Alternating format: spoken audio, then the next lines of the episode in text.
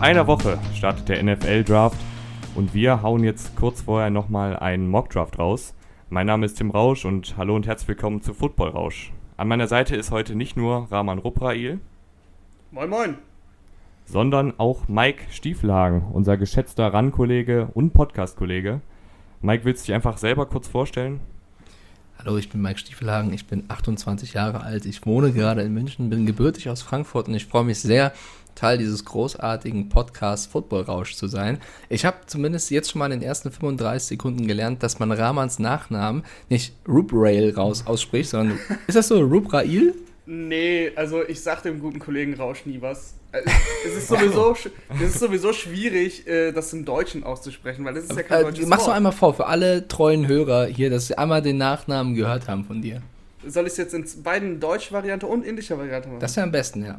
Okay, deutsche Variante Rubrail, also nicht Rubrail, sondern Rubrail. Ah, okay. Und indische Variante ist Ruprel. Wa- Was machst du mehr? Äh, ich be bevorzuge die deutsche Variante. Gruß an alle indischstämmigen Freunde der Rubrail-Familie. Tim, äh, dein Nachname ist Rausch oder Rausch? Nee, Rausch. Ja, okay. Ja, ich freue mich sehr. Geil, dass ihr mich eingeladen habt. Äh, macht sehr viel Spaß. Ich habe auch gerade erst äh, eine anderthalbstündige Folge oder knapp anderthalb Stunden Pille für einen Mann aufgenommen. Also ich bin voll im Thema. Wir können direkt loslegen. Ja, ähm, ich habe euch ja den, den Mock-Draft schon vorher geschickt. Also ihr wisst schon Bescheid, wen ich gewählt habt und habt wahrscheinlich euch schon das ein oder andere Haar ausgerissen, weiß ich jetzt nicht genau.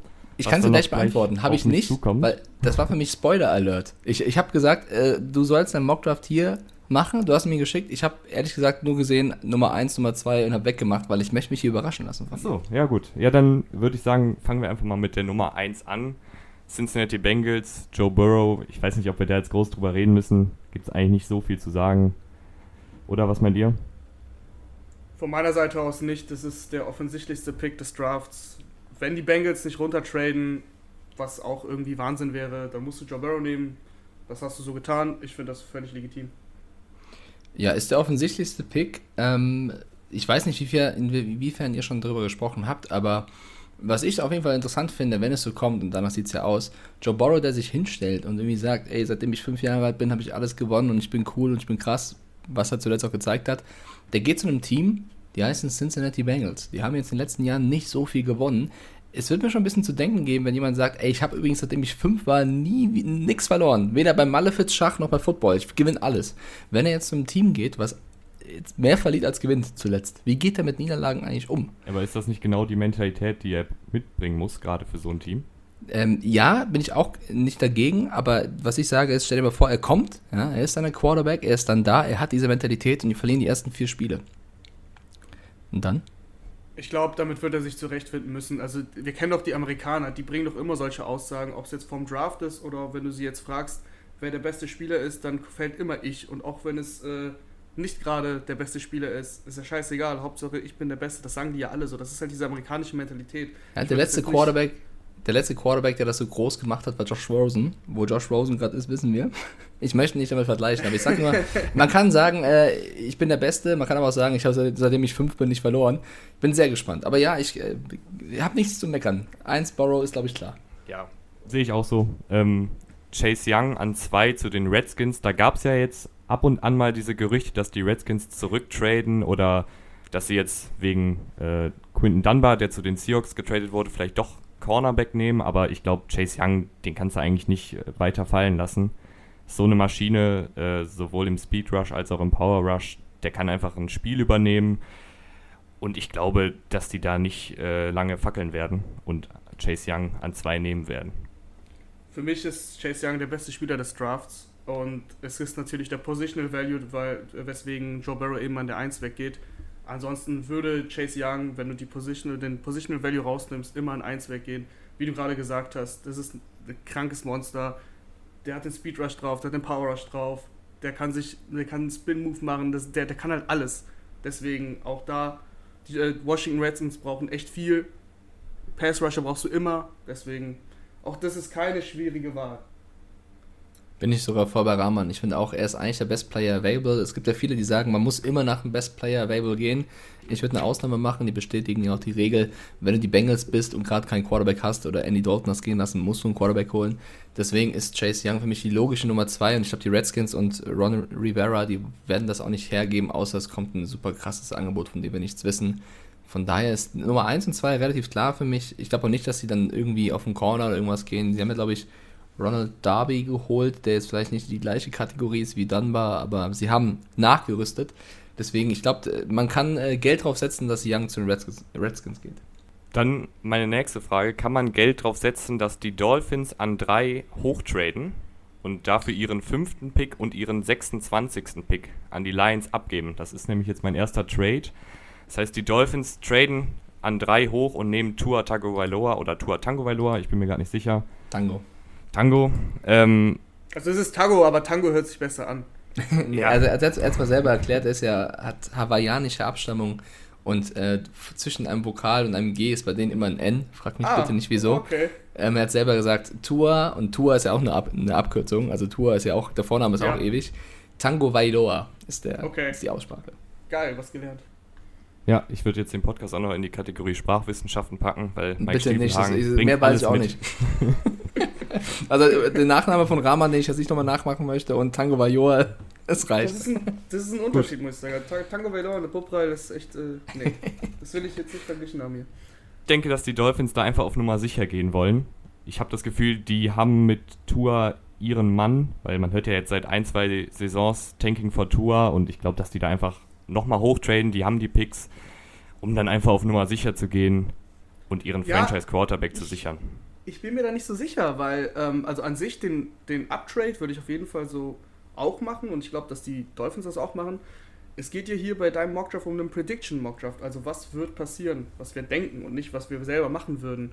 Und deswegen, ich habe da in letzter Zeit sehr viel gehört, dass die irgendwie doch eher auf dem Justin Herbert Train sind. Ich bin nicht, nicht der größte Justin Herbert-Fan, aber das habe ich jetzt öfter gelesen und ich kann es mir auch gut vorstellen, dass sie Justin Herbert nehmen. Deswegen, da, wenn ich glaube, wenn ich jetzt, wenn ich das jetzt gemacht hätte, ich hätte Justin Herbert genommen. Das Justin Herbert Roasting kommt gleich noch. Ich habe da die ein oder andere Statistik vorbereitet. du und deine Spoiler-Alerts, ja. Ähm, also zunächst mal, ich bin, ich bin ein Riesenfan von Tua Tango Vailoa. Ich finde, das ist ein riesen Quarterback mit krassen Fähigkeiten, nicht nur auf dem Platz, sondern auch äh, im Locker-Room. Also ist an sich ein cooler Leader. Ähm, das, was alle abschreckt, ist ja die Verletzung, die er jetzt hatte, wo man trotz irgendwelcher Pro-Days nicht genau weiß, ähm, wie gut ist er jetzt wirklich noch, wie hat das verheilt, dauert das noch, dauert es nicht. Das ist eine Frage, mit der sich die Teams beschäftigen müssen. Äh, der Trade, den du jetzt hier in deinem Mockdraft hast, ist auch der erste Trade, den die meisten Mockdrafts drin haben. Ähm, ich glaube trotzdem nicht, dass er passieren wird, weil ich glaube, dass die Dolphins sagen werden, egal was passiert, wir haben an 5 immer noch einen guten Spot, einen Quarterback zu bekommen. Ich habe die Gerüchte auch gelesen, dass sie ein bisschen umschwenken von Tour zu Justin Herbert. Ähm, wahrscheinlich wegen dieser Verletzungsgeschichte. Heißt, ein von beiden solltest du im Normalfall an 5 bekommen. Klar kannst du auf Nummer sicher gehen und du hast genügend Tra äh, Picks, um da was herzugeben. Das, also ich finde, die Lions haben den, mit den geilsten Spot da an drei, weil sie ein gewisses Need haben, was sie ausfüllen werden und da theoretisch auch ein, zwei ähm, Plätze nach unten switchen können. Ich glaube aber nicht, dass die Dolphins das machen werden. Also es ist nicht unwahrscheinlich, aber ich glaube es nicht. Deswegen kann man stehen lassen, muss man nicht. Ich glaube gerade, ich, ich glaube, die Verletzung könnte halt für die Dolphins ein bisschen zweitrangig werden, weil du hast halt Ryan Fitzpatrick, und auch noch Josh Rosen, die erstmal ins Feuer geworfen werden können zu Beginn der Saison. Also du musst jetzt nicht auf Krampf äh, Tour am ersten Spieltag starten. Das glaube ich auch nicht, halt, dass er starten dass, wird am ersten das, Spieltag. Also äh, äh, ja. dann doch relativ viel Sinn machen würde. Ja, ja, pass auf, was, was ich sage ist, wird er nach der Verletzung jemals wieder so sein wie der Alte? Also, dass er Zeit braucht, ist klar, aber wird er das Level haben, was er davor hatte? So eine Hüftverletzung ist nicht eine Verletzung, die du eins zu eins auskurierst und sagst, okay, ich bin wieder da, das ist das, was ich meine. Also, dass er Zeit braucht, ist, glaube ich, klar. Die Frage ist nur, wird er so gut, wie er einmal war? So, die Frage muss man sich stellen. Wenn du dann hochtradest für jemanden, der Zeit braucht, aber die Zeit dauert ewig, dann war das daneben. Deswegen, ähm, weiß ich nicht. Also kann man machen, aber ich, in meinem Mockdraft wäre es anders. Ja, aber ich finde, dann können wir das Thema Tour jetzt auch abschließen.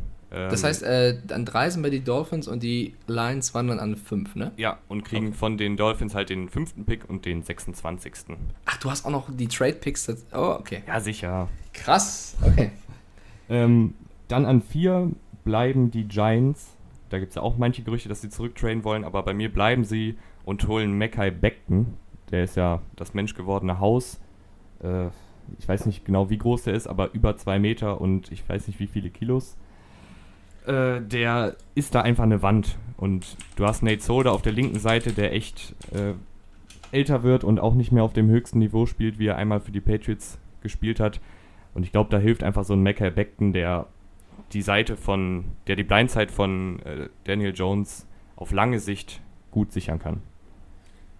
Ich habe für dich natürlich nachgeguckt. 167 Kilogramm, 2,1 Meter. Eins. Das ist der schwerste Spieler im, äh, im Scouting Combine gewesen. Und das ist so ein idealer Spieler für Dave Gettleman. Der steht ja da drauf, eine Run-Game, alles schwer, kräftige Männer, irgendwie total oldschool. Das ist so ein total passender Pick für, für Dave Gettleman. Die brauchen sowieso, die haben viele Schwachstellen, aber Offensive Line ist eine der Schwachstellen. Und Beckton passt da echt ganz gut ins System, deswegen, äh, Beckton, sorry. Ähm, deswegen auf jeden Fall auch ein nachvollziehbarer Pick. Äh, absolut. Äh, ich glaube, die Giants werden sich fragen, ob sie einen O-Liner draften möchten oder einen Linebacker, weil das sind mit die größten Needs, die sie haben. Einmal müssen sie Daniel Jones beschützen, andererseits brauchen sie noch ein bisschen Power auf der Position des Linebackers. Ich glaube, so ein Blake Martinez reicht da nicht alleine aus. Ähm, und du hast mit Isaiah Simmons einen ziemlich starken auf der Position, den du locker holen kannst, der auch äh, auf Jahre hinweg dein Team verstärken wird. Ähm, wenn sie einen O-Liner draften, was ja wohl wirklich so ein bisschen Gettlemans Fable ist, dann äh, gibt es mehrere Namen, die äh, in Frage kommen. Einmal Mackay Beckton, aber ich bin persönlich großer Fan von Tristan Wirfs, ähm, weil er eben der Athletic Freak im Draft sein wird. Also der ist nicht nur groß und schwer, also nicht ganz so groß und schwer wie Beckton, aber er ist auch groß und schwer, äh, sondern er bringt er noch krasse Stats mit aus dem Combine, wie schnell er ist, wie hoch er springen kann. Also das ist ein bisschen mobilerer, bei dem man aber sagt, dem fehlt so ein bisschen auch das Taktische. Äh, was aber, glaube ich, beim jungen Spieler, also die sind alle auch, also jeder Spieler, der gedraftet wird, wird auch erstmal dazulernen müssen, weil die NFL einfach eine andere Liga ist als College Football. Ähm, deswegen, ja, an vier, ich glaube, sie werden Simmons einfach zu krass sehen und sollten ihn draften. Ich glaube aber, dass Gettleman auf O-Liner steht und deswegen O-Liner holt. Ich bin mir aber unsicher, ob Beckton oder Burfs. Also, ähm, kann man so oder so argumentieren. Also das kann man nicht voraussehen. Es gibt auch andere O-Liner, die man nehmen könnte, aber ich glaube, ähm, ja, so ein Andrew Thomas, der geht ein bisschen später weg. Äh, Generell kann man, glaube ich, ziemlich viele O-Liner nehmen in dem Draft. Jettic also, Wills, ja. Da sind also viele dabei, die echt gut sein können. Ich glaube, ich habe mir auch die Frage, ja. Ja, den Bitte. ich mir wünschen würde, wäre es Isaiah Simmons, aber ich glaube, sie werden O-Liner holen. Ich, ich habe mir dieselbe Frage auch gestellt, weil, wie du gesagt hast, Linebacker ist auch ein Need. Ich habe dann einfach gedacht, was ist dir wichtiger? Willst du einen Linebacker haben, der die Defense stärkt, oder willst du jemanden haben, der deinen potenziellen Franchise-Quarterback die nächsten zehn Jahre im Idealfall beschützen kann? Und dann habe ich gedacht, okay, sie setzen darauf, dass Beckton wirklich der Mann ist für die Blindside von Daniel Jones bis 2030 und das dann halt einfach sichert. Und da finde ich, kann man dann mal auch einen hohen Pick investieren. Aber Linebacker wäre auch auf jeden Fall vertretbar das Argument mit dem Franchise Quarterback würde für mich auch den Ausschlag geben, dass du eben dem guten Daniel Jones so viele Waffen wie möglich zur Seite stellen willst. Dann kommen wir jetzt zu den Detroit Lions, die zurückgetradet haben an 5 und die kriegen immer noch den Spieler, mit dem sie am häufigsten in Verbindung gebracht werden, nämlich mit Jeff Okuda, Cornerback von Ohio State und der passt da, glaube ich, richtig gut in das System der Lions rein. Die haben Darius Slay verloren. Okuda ist ein richtig guter Man-Corner. Und die Defensive der Lions, die spielen ja dieses Patriots-System, wo die Cornerbacks viel in Man-Coverage sind. Und da sehe ich einfach die Stärken von Okuda und ich glaube, das könnte echt gut passen. Ja, der mit Abstand beste Corner der Klasse. Und ich meine, die Lions haben Picks generiert, sind zurückgetradet, haben immer noch ihren Wunschspieler bekommen. Wie du gesagt hast, Darius Slay ist weg, den musst du ersetzen. Da gibt es für mich auch nicht viele Fragezeichen, den musst du dir da nehmen. Klar kannst du auch Isaiah Simmons nehmen, wie Mike eben schon gesagt hat, richtig geiler Linebacker. Aber im System von Matt Patricia, das hast du eben schön gesagt, spielen sie viele Blitzes, viele verschiedene Blitzes und da muss die Secondary halt stark genug sein, damit die halt eins gegen eins dagegenhalten können. Deswegen macht Jeffrey Okuda da am meisten Sinn. Ja, deswegen spielen sie ja das Patriots-System, weil Matt Patricia von den Patriots kommt und das ein bisschen angepasst hat. Ich, ich bin ein Riesenfan von Jeff Okuda. Ähm, ist ein geiler Typ, der auch mal ein bisschen Trash-Talk betreiben kann, wie es für einen Cornerback sich auch gehört. Der wird ja häufiger mit Tyron Matthew verglichen, ähm, also was Defensive Backs angeht. Ich finde, das ist für mich mit der sicherste Pick, ob an 3 oder an 5, die werden den holen. Auch wenn ein Isaiah Simmons noch da rumläuft, ist, glaube ich, der Need für die Cornerback-Position und den Slayer-Satz zu groß. Also das, die Connection Lines, auch da sehe ich auch, das wäre schon ziemlich verrückt, wenn das nicht passieren sollte. Egal ob drei oder fünf. Ja, da kommen wir jetzt ähm, zu den Los Angeles Chargers und da finde ich, muss man sich die Frage stellen, vertrauen Sie Tyrod Taylor, dass der da die nächsten, die nächste Saison das Team tragen kann oder nehmen Sie noch einen jungen Quarterback? Ich habe mich jetzt dafür entschieden, Sie nehmen noch einen jungen Quarterback an 6, Justin Herbert. Ich bin kein Justin Herbert-Fan, kann das gerne auch gleich noch begründen, warum. Aber ich würde jetzt erstmal eure Reaktion einsammeln zu Justin Herbert an 6 zu den Chargers. Ich bin da ehrlich gesagt hin und her gerissen. Die Chargers sind so ein komisches Team einfach. Die haben eigentlich eine richtig, richtig gute Mannschaft, die wirklich Super Bowl-Format hat, aber dann haben sie auf Quarterback halt Tyrod Taylor. Aber ich frage mich halt, ist jetzt Justin Herbert die Lösung für, für die Quarterback-Problematik, vor allem auf kurzer Hinsicht gesehen? Für mich halt nicht. Also die wie gesagt, die Chargers sind für mich ein Super Bowl-Fenster, was das restliche Team angeht. Und ich finde, dass du jetzt mit einem Justin Herbert jetzt nicht sofort ähm, dich auf Quarterback so stark verstärkst, dass du auch sofort im Super Bowl spielen kannst. Deswegen, ich bin da hin und her gerissen. Ich glaube, die haben auch einen Need auf Linebacker und da, ich würde das äh, Isaiah Simmons nicht widerstehen können. Wenn er noch da ist, meinst du? Ähm, genau. Ja, äh, wenn er noch da ist, glaube ich, wird das auf jeden Fall ein Gedankenspiel. Ich mit den Chargers auch nicht ganz warm. Ähm, wenn man den Worten von Anthony Lynn vertrauen darf, dann ist er ja wohl sehr überzeugt von Tyrod Taylor. Und man muss auch sagen, der hat eigentlich gar nicht so schlechte Stats. Also er gehört oder gehörte mit zu den besten Backup-Quarterbacks ähm, zuletzt, was die Stats angeht. Jetzt ist Phil Rivers weggegangen zu den Colts und sie brauchen eigentlich einen neuen Quarterback. Ich glaube, sie werden sich absichern und noch einen Quarterback holen. Also einfach, ich kann mir vorstellen, sie gehen tatsächlich mit Tyrod Taylor wenn es kein Bluff ist, und gucken dann eben, wie es läuft. Und wenn es nicht laufen sollte, hätten sie noch einen in der Hinterhand, der eben ähm, großes Potenzial hat. Die Frage, die ich mir stelle, ist, sollten die Dolphins doch auf Herbert gehen, gehen die Chargers dann mit Tango Bayoa? Gehen sie das Risiko ein, jemanden zu holen, der vielleicht dann doch noch ein bisschen länger braucht, wenn Tyler Taylor nicht sofort funktioniert? Ähm, das sind Fragen, die ich mir stellen würde. Wenn Isaiah Simmons noch da ist, ist das nicht doch jemand? Also finde ich ganz schwierig zu predikten. Die meisten Mock-Drafts holen ganz klar einen Quarterback, holen ganz klar Justin Herbert. Ich habe hier und da noch einen Jordan Love gesehen, den werde ich aber deutlich später einschätzen. Ähm, deswegen wahrscheinlich predicted würde ich sagen Justin Herbert, einfach aus Sicherheit. Ich glaube, ich selber, widerspreche dir auch so ein bisschen, Rahman, also, oder nicht nur dir, sondern die meisten. Die Chargers werden unglaublich hoch eingeschätzt, auch schon letztes Jahr. Ich bin von dem Team gar nicht so krass überzeugt. Klar, sie haben krasse Spieler mit Dervin James und Co., aber ähm, und haben jetzt mit Brian Bulaga auch einen guten Quarterback-Beschützer geholt, aber irgendwie auch mit dem Coach, ich traue denen irgendwie nicht so viel zu, nach ja, wie vor. Die hatten halt auch immer rein ziemlich viele Verletzungsprobleme, ne? ja. muss man auch mal dazu Rein sagen. von der Mannschaft her, Mike, wo siehst du da Lücken? Ich sehe da fast keine Lücken.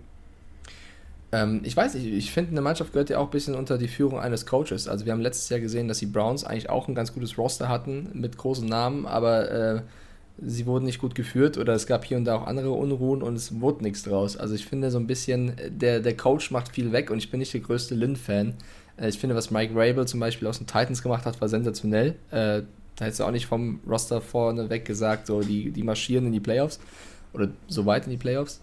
Äh, von daher, ich bin, bin sehr gespannt, aber ich weiß nicht, äh, ich traue dem Chargers Braten noch nicht ganz. Aber okay. wenn, die, wenn die Tour im Visier haben, würde natürlich die Verpflichtung von Brian Bulaga, dem Right Tackle und auch dem Trade für Trey Turner, dem Right Guard, Sinn ergeben, weil Tour hat ja logischerweise die Blindside auf der rechten Seite äh, weil er ist ja Linkshänder. Und das könnte natürlich vielleicht so ein kleines Indiz sein, aber vielleicht lese ich da auch jetzt wieder viel zu das viel rein. Jetzt, ja, ich glaube, es würde nur passen. ich glaube, es würde nur passen, weil du, du, du holst ja keinen und gehst davon fest aus, dass du einen Linkshänder holst, der vielleicht dann noch verfügbar ist. Aber es, wenn es so kommen würde, würde es passen. Aber mein Problem mit Justin Herbert und ja, das erzähl doch mal, mal kurz erklären. Also Justin Herbert. Der Mann ist zwei Meter groß, hat die nötige Athletik, hat den echt einen krassen Arm, muss man sagen. Und wenn du dann auf die Statistiken guckst, letzte Saison äh, dreieinhalbtausend Yards, 32 Touchdowns, 6 Interceptions. So, der sieht auf dem Papier wie ein Franchise-Quarterback aus. Und dann beim Combine, wo er gegen Luftverteidiger wirft, also wo er einfach nur die Receiver anspielen muss und 50 Yards den Ball runterschmeißt, das sieht halt alles gut aus. Mein Problem mit Herbert ist, dass er nur gut ist in vielen Spielen, wenn alles nach Plan läuft. Also wenn er keinen Druck bekommt, wenn seine Receiver offen werden, dann kann er den Ball gut an den Mann bringen. Aber sobald Druck kommt und sobald es eben nicht mehr nach Plan läuft, dann ist er einfach vogelwild und wirft komplett unnötige Pässe, nimmt Sex in Kauf und alles Mögliche. Also ich habe da mal eine Statistik bei Pro Football Focus gelesen. Von den 129 bewerteten Quarterbacks von Pro Football Focus ist er der 124. wenn es darum geht, negative Plays unter Druck zu bewerten, also zu kreieren. Also er ist sozusagen der fünftschlechteste Quarterback unter Druck. Und das wäre für mich jetzt ein, eine ziemlich rote Flagge, weil gerade in der NFL sind nochmal alles, alle Defensive Liner schneller und da kommt mal so ein Aaron Donald ganz flott durch. Und da weiß ich nicht, ob er dann cool bleiben kann und den Receiver findet. Für mich ist äh, Justin Herbert irgendwie so, ich vergleiche ihn so ein bisschen mit Jared Goff. Ähm, der hat einen guten Arm, alles, was du gerade gesagt hast, äh, stimme ich voll zu. Aber sobald halt eben so der erste Read eben verteidigt wird und der dann gedeckt ist, dann wird er halt so ein bisschen panisch in der Pocket und dann stimmt die Fußarbeit nicht mehr und dann will er ihn vielleicht doch anwerfen, obwohl er gedeckt ist und dann geht da so ein bisschen was im Kopf durch und dann ist der Pass Rush in der NFL halt schon da. Das ist so mein Problem. Klar, das kann man ähm, coachen, das ist, das ist abtrainiert, aber das ist auch so mein Problem und deswegen schätze ich ihn auch nicht so hoch ein wie die meisten anderen. Er braucht halt, glaube ich, den nötigen Feinschliff. Also das Talent ist auf jeden Fall da, aber es benötigt halt noch ein bisschen Spielintelligenz und was mache ich, wenn jetzt nicht der erste Read offen ist. Das genau, ich, genau. fehlt da momentan noch ein bisschen.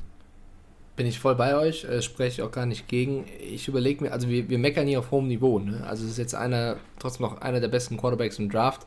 Im Vergleich zu aktuellen Quarterbacks kann man das auf jeden Fall so anbringen. Ähm, was ich jetzt nur sage ist, Borrow ist weg, Tango Vailoa ist weg. Du willst einen Quarterback draften. Ihr habt gerade Herbert kritisiert. Heißt das, ich will es nur klar verstehen, ihr seht einen Love oder wie auch immer besser? Ich, ich finde Love und Jake Fromm besser. Okay, das heißt, wenn du die Chargers wärst und einen Quarterback holen willst, würdest du nicht Herbert, sondern Love oder Fromm holen. Ja. Okay, ich wollte es nur mal klarstellen. Ja.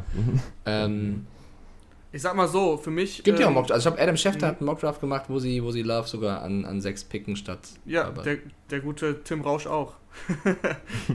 in, unserem, in unserem ersten Mockdraft. Ähm, nee, für mich ist es so, ich finde Jordan Love hat halt deutlich mehr Upside. Und ich würde immer, wenn ich jetzt schon nicht den besten und den sichersten Quarterback bekomme, immer auf die Upside gehen. Also wenn ich schon höre, wenn ich den Namen Mahomes schon höre, würde ich einfach nervös werden und sagen, okay, komm, fuck it, lass Jordan Love holen. Weil wenn es, vielleicht kommt es nicht so, wahrscheinlich kommt es nicht so. Aber wenn es so kommt, dann haben wir einen fucking Mahomes 2.0. Also dann würde ich halt immer auf die Upside gehen und ich weiß, ich kriege Jordan Love später im Draft. Das heißt, ich muss sogar weniger investieren. Dann würde ich das eher so machen und eben nicht mit Justin Herbert gehen, der teurer ist und mir nicht so viel Upside gibt. Grüße an alle Trubisky-Fans da draußen. und Rainer. G gibt es die? ja. Okay, ich bin auf den nächsten Pick sehr gespannt, äh, Tim. Ja. Nächster Pick, Carolina Panthers, mein Lieblingsteam. Die nehmen Isaiah Simmons und füllen damit so ein bisschen die Luke Kuechly-Lücke, obwohl Simmons nicht ganz so gut gegen den Lauf ist wie ein Kuechly. Aber ich glaube, da können die dann nicht widerstehen. Also es gibt ja die Gerüchte, dass die Panthers auch zurücktraden wollen, aber wenn noch der Simmons an sieben da ist, dann gehen die damit und haben dann mit Jack Thompson und Isaiah Simmons ein richtig dynamisches Linebacker-Duo was die Defensive auf jeden Fall auch benötigt, weil die ist momentan noch so ein bisschen wie so ein Schweizer Käse. Viele Lücken und mit Isaiah Simmons schließt dann zumindest eine. Ja, ich glaube, wir haben Isaiah Simmons jetzt schon genug über den grünen Klee gelobt. Also, das ist ein starker Pick. Die Panthers brauchen einen Linebacker eben nach dem Rücktritt von Kikli. Das ist auf jeden Fall sinnvoll. Da würde ich auch nicht lange widersprechen. Genau, die Frage ist nur, was machen sie, wenn der Isaiah Simmons nicht mehr da ist, wenn die Giants oder wer auch immer ihn holen. Ich glaube, wenn er da ist, holen sie Simmons. Wenn nicht, glaube ich nicht, dass sie zurücktraden werden. Ich glaube, die Panthers werden ihren siebten Pick nutzen und ähm, ich, also wenn Simmons weg ist, wird es, glaube ich, ein D-Liner und da würde ich eigentlich Derek Brown, ich glaube, das sagen auch die meisten, ja. äh, sehen. Ich finde, das wäre ein krasser Fit, wenn nicht Simmons. Ja, kann man auf jeden Fall vertreten. Dann machen wir doch weiter mit deinem Lieblings-Offensive Tackle, Mike, mit Christian Wirfs. Der geht nämlich an 8 zu den Cardinals. Und ich finde, der passt da richtig, richtig gut rein. Weil die Cardinals haben ja diese Spread-Offensive, das heißt, du hast viele kurze Pässe, Screen-Pässe und viel Bewegung. Und da ist halt gerade Wirfs, der, wie Mike eben schon erklärt hat, dieses athletische Biest ist, sehr, sehr gut, weil der kann dann mal schnell raus auf den Screenpass und vorblocken, weil der gefühlt die Geschwindigkeit von einem, von einem Linebacker hat. Das finde ich passt da einfach sehr gut rein. Da muss ich widersprechen, nicht bei Christian Wirfs. Ich finde den auch richtig, richtig gut und richtig stark. Ich würde an Cardinals Stelle aber zurücktraden, weil ich finde, du hast echt ein paar Offensive Tackle, die du draften kannst. Also es kommen noch so drei mindestens. Wahrscheinlich auch bei dir hier in der ersten Runde. Und da würde ich halt echt versuchen, also alles geben dafür, zurückzutraden, Picks zu generieren, weil die Cardinals haben jetzt schon ein sehr vielversprechendes Team, vor allem nach diesem Hopkins-Trade hat man ja richtig Lust darauf, aber die haben auch in der Defensive noch echt ein paar Löcher zu stopfen und ich glaube, denen würden einfach ein paar Picks gut tun, wenn die einfach mehr Spieler bekommen, mehr gute Spieler. Und deswegen würde ich zurücktraden und hoffen, dass eben noch ein Offensive Tackle à la Thomas oder eben Jedrick Wills an 13, 14, wer auch immer mit denen er traden will, eben noch verfügbar ist. Ja, ist immer so ein bisschen eine Frage, wer dafür ein Angebot macht. Ne? Also wer dafür ein 8 hoch möchte, um dann seinen, seinen Spieler zu holen. Beim entsprechenden Angebot, glaube ich, sind die Cardinals offen. Aber sollte Tristan Wirfs an 8 da sein, glaube ich, dass sie, wie Tim gerade schön erklärt hat, ihn holen möchten, weil er eben so perfekt passt. Also sie haben jetzt Hopkins, äh, sie haben Kyler Murray letztes Jahr gedraftet. Da fehlt jetzt noch jemand so ein bisschen, der auch äh, Kyler Murray ein bisschen mehr Zeit verschafft.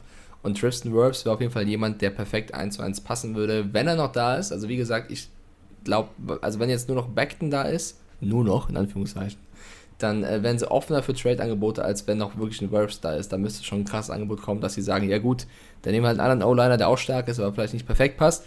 Ähm, ansonsten finde ich das auch mega fit. Wirfs und Cardinals wird mir sehr gefallen. Dann kommen wir jetzt zur nächsten Baustelle, Jacksonville Jaguars. Ähm, die haben ja gefühlt ihr halbes Team weggetradet in der Offseason und holen jetzt in meinem Mockdraft den Calais Campbell Ersatz, nämlich Derek Brown, Defensive Tackle Auburn. Kannst, glaube ich, nicht viel mit falsch machen. Ich denke, das ergibt auf jeden Fall Sinn, dass die da sich in der Defensive verstärken wollen, gerade weil halt vor zwei, drei Spielzeiten sie eben durch diese starke Defensive es bis in die Playoffs geschafft haben. Und ich glaube, darauf wird das Regime setzen, dass das wieder der Fall wird. Ja, Derek Brown ist auch einer der sichersten Picks im Draft. Die Jaguars haben eine Großbaustelle, da weißt du gar nicht, wen oder was du holen sollst, damit das irgendwie funktioniert nächstes Jahr. Deswegen musst du mit einem sicheren Spieler gehen, der dir über die nächsten Jahre auch viel bringen wird. Derek Brown ist so einer. Und damit machst du auf jeden Fall, wie du gerade gesagt hast, nichts falsch. Ja, die Jacks sind für mich aktuell vom, also vom aktuellen Roster her das schwächste Team der NFL. Also ich würde sogar so extrem ziehen. Ich finde auch, die haben unfassbar viel abgegeben. Da kann dann Leonard Fournette auch einem leid tun, der irgendwie auf Instagram schon irgendwelche Memes hochlädt aus Verzweiflung. Und jetzt, glaube ich, sogar nochmal einen Cam Newton ins Gespräch bringt, weil er irgendwie Star-Ensemble gerne hätte. Ähm, an neun sehe ich bei denen auch einen D-Liner oder einen O-Liner, weil sie sagen, komm, den einen Quarterback, den wir noch haben, Mr. Minshew, müssen wir schützen.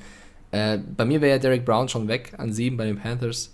Wenn er noch da sein sollte, werden sie Brown holen. Wenn nicht, wird es eine Frage zwischen dem O-Liner, zum Beispiel einem Mecca Beckton, wenn er noch da ist, oder Javen Kinlaw, den anderen D-Liner, der für mich der zweitbeste ist. Ähm, deswegen äh, finde ich Brown, wenn er da ist, wenn sie nehmen. Wenn nicht, wahrscheinlich O-Line oder Kinlaw. Da kommen wir zu 10. Das ist, glaube ich, so ziemlich der sicherste Pick. Also nicht jetzt der Spieler an sich, sondern die Positionsgruppe. Die Cleveland Browns draften bei mir Andrew Thomas, Left Tackle. Das, das muss einfach gemacht werden. Also letztes Jahr war es ja eine Katastrophe, was die Tackles da gemacht haben. Du hast jetzt Jack Conklin auf der rechten Seite. Dann holst du jetzt noch einen Erstrunden Left Tackle für die linke Seite und dann dürfte die dürfte Baker Mayfield beschützt sein und kann mal sein volles Potenzial ausschöpfen. Ja, die Browns waren ja schon in der Free Agency ziemlich aktiv wie du gesagt hast, Jack Conklin ist gekommen und die haben auch sonst mit die meisten Verpflichtungen gemacht. Aber eben dieser Left Tackle Spot ist noch offen und das ist halt auch einfach, also du kriegst so eine Steilvorlage mit Andrew Thomas oder eben Jedrick Wills, der auch noch da ist. Da musst du einen von diesen beiden nehmen. Ob du jetzt Wills oder Thomas nimmst, ich lache mich tot, aber du musst die Offensive äh, Line verstärken. Mayfield hat man auch ein bisschen so die Schwächen letztes Jahr gesehen. Der hat ein bisschen lange den Ball gehalten, weil eben dann auch die, die linke Seite zu schlecht war, kam der Druck dann relativ schnell und dann war der halt vogelwild, ne? Fumbles ohne Ende, Würfe, die komplett gedeckt waren. Also deswegen musst du halt Mayfield irgendwie da schützen und daher macht Offensive Tackle am meisten Sinn. Ist so der, der sicherste Offensive Liner, also was Technik und sowas angeht. Der hat vielleicht nicht das All-Pro-Potenzial eines Worths oder eines Becktons, wenn die wirklich das umsetzen, was sie an Athletik schon haben. Aber ich glaube, Andrew Thomas ist einfach dieser sichere Spieler, der ein geringes Bastpotenzial hat. Äh, ich brauche gar nicht viel drumherum labern. Ich sehe es genau wie ihr. Also ein O-Liner wird's. Ähm, ich sehe auch Thomas tatsächlich äh, dort, wenn nicht noch irgendwer anders verfügbar ist. Äh, was ich mich nur frage, ich finde, es hat auch ein, ein bisschen Potenzial für einen Trade, weil ich glaube, dass wir so ab Position 10, 11, 12, 13 kommen ja die ganzen Receiver. Und wir sagen, dass, oder man, man sagt, dass die Receiver-Klasse dieses Jahr mit die stärkste ist seit Ewigkeiten so. Ähm, ich kann mir vorstellen, dass es Teams gibt, die einen bestimmten Receiver im Blick haben, die vielleicht ein Angebot machen, um eben drei, vier Picks früher dran zu kommen, um den Nummer 1 Receiver, den sie im Visier zu haben, zu bekommen und nicht Nummer 2 oder Nummer 3. Deswegen kann gut sein, dass die Browns 1, 2, 3, 4, 5, wie auch immer, Plätze nach unten traden, wo sie immer noch ihren O-Liner bekommen, äh, für mehr Picks.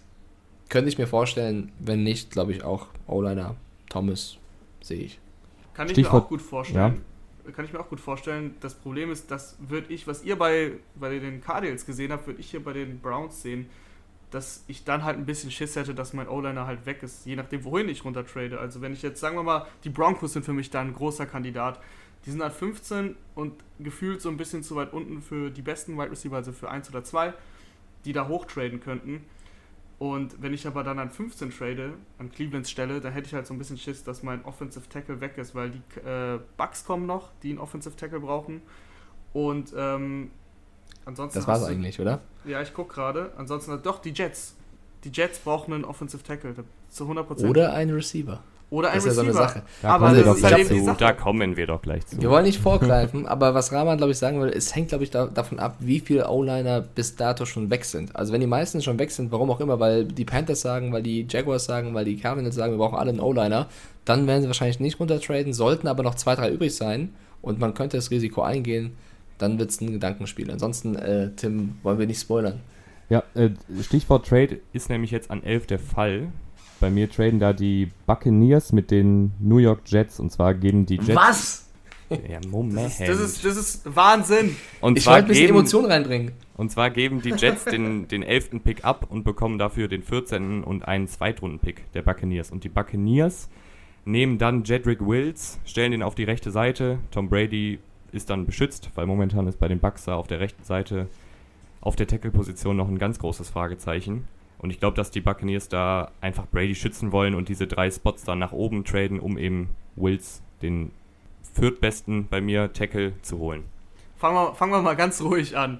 Also, ich glaube, dass die, die Bucks auf jeden Fall gerne hochtraden würden für, dein, für den Offensive Tackle. Das sehe ich auch so. Aber die Jets sind so ungefähr das letzte Team, was ich erwarte, dass sie runtertraden. Also die Jets haben erstens zu viele Löcher. Klar, dann ist es schön, wenn du noch einen Zweitrunden-Pick bekommst, weil das war ja der Trade, den du gemacht hast.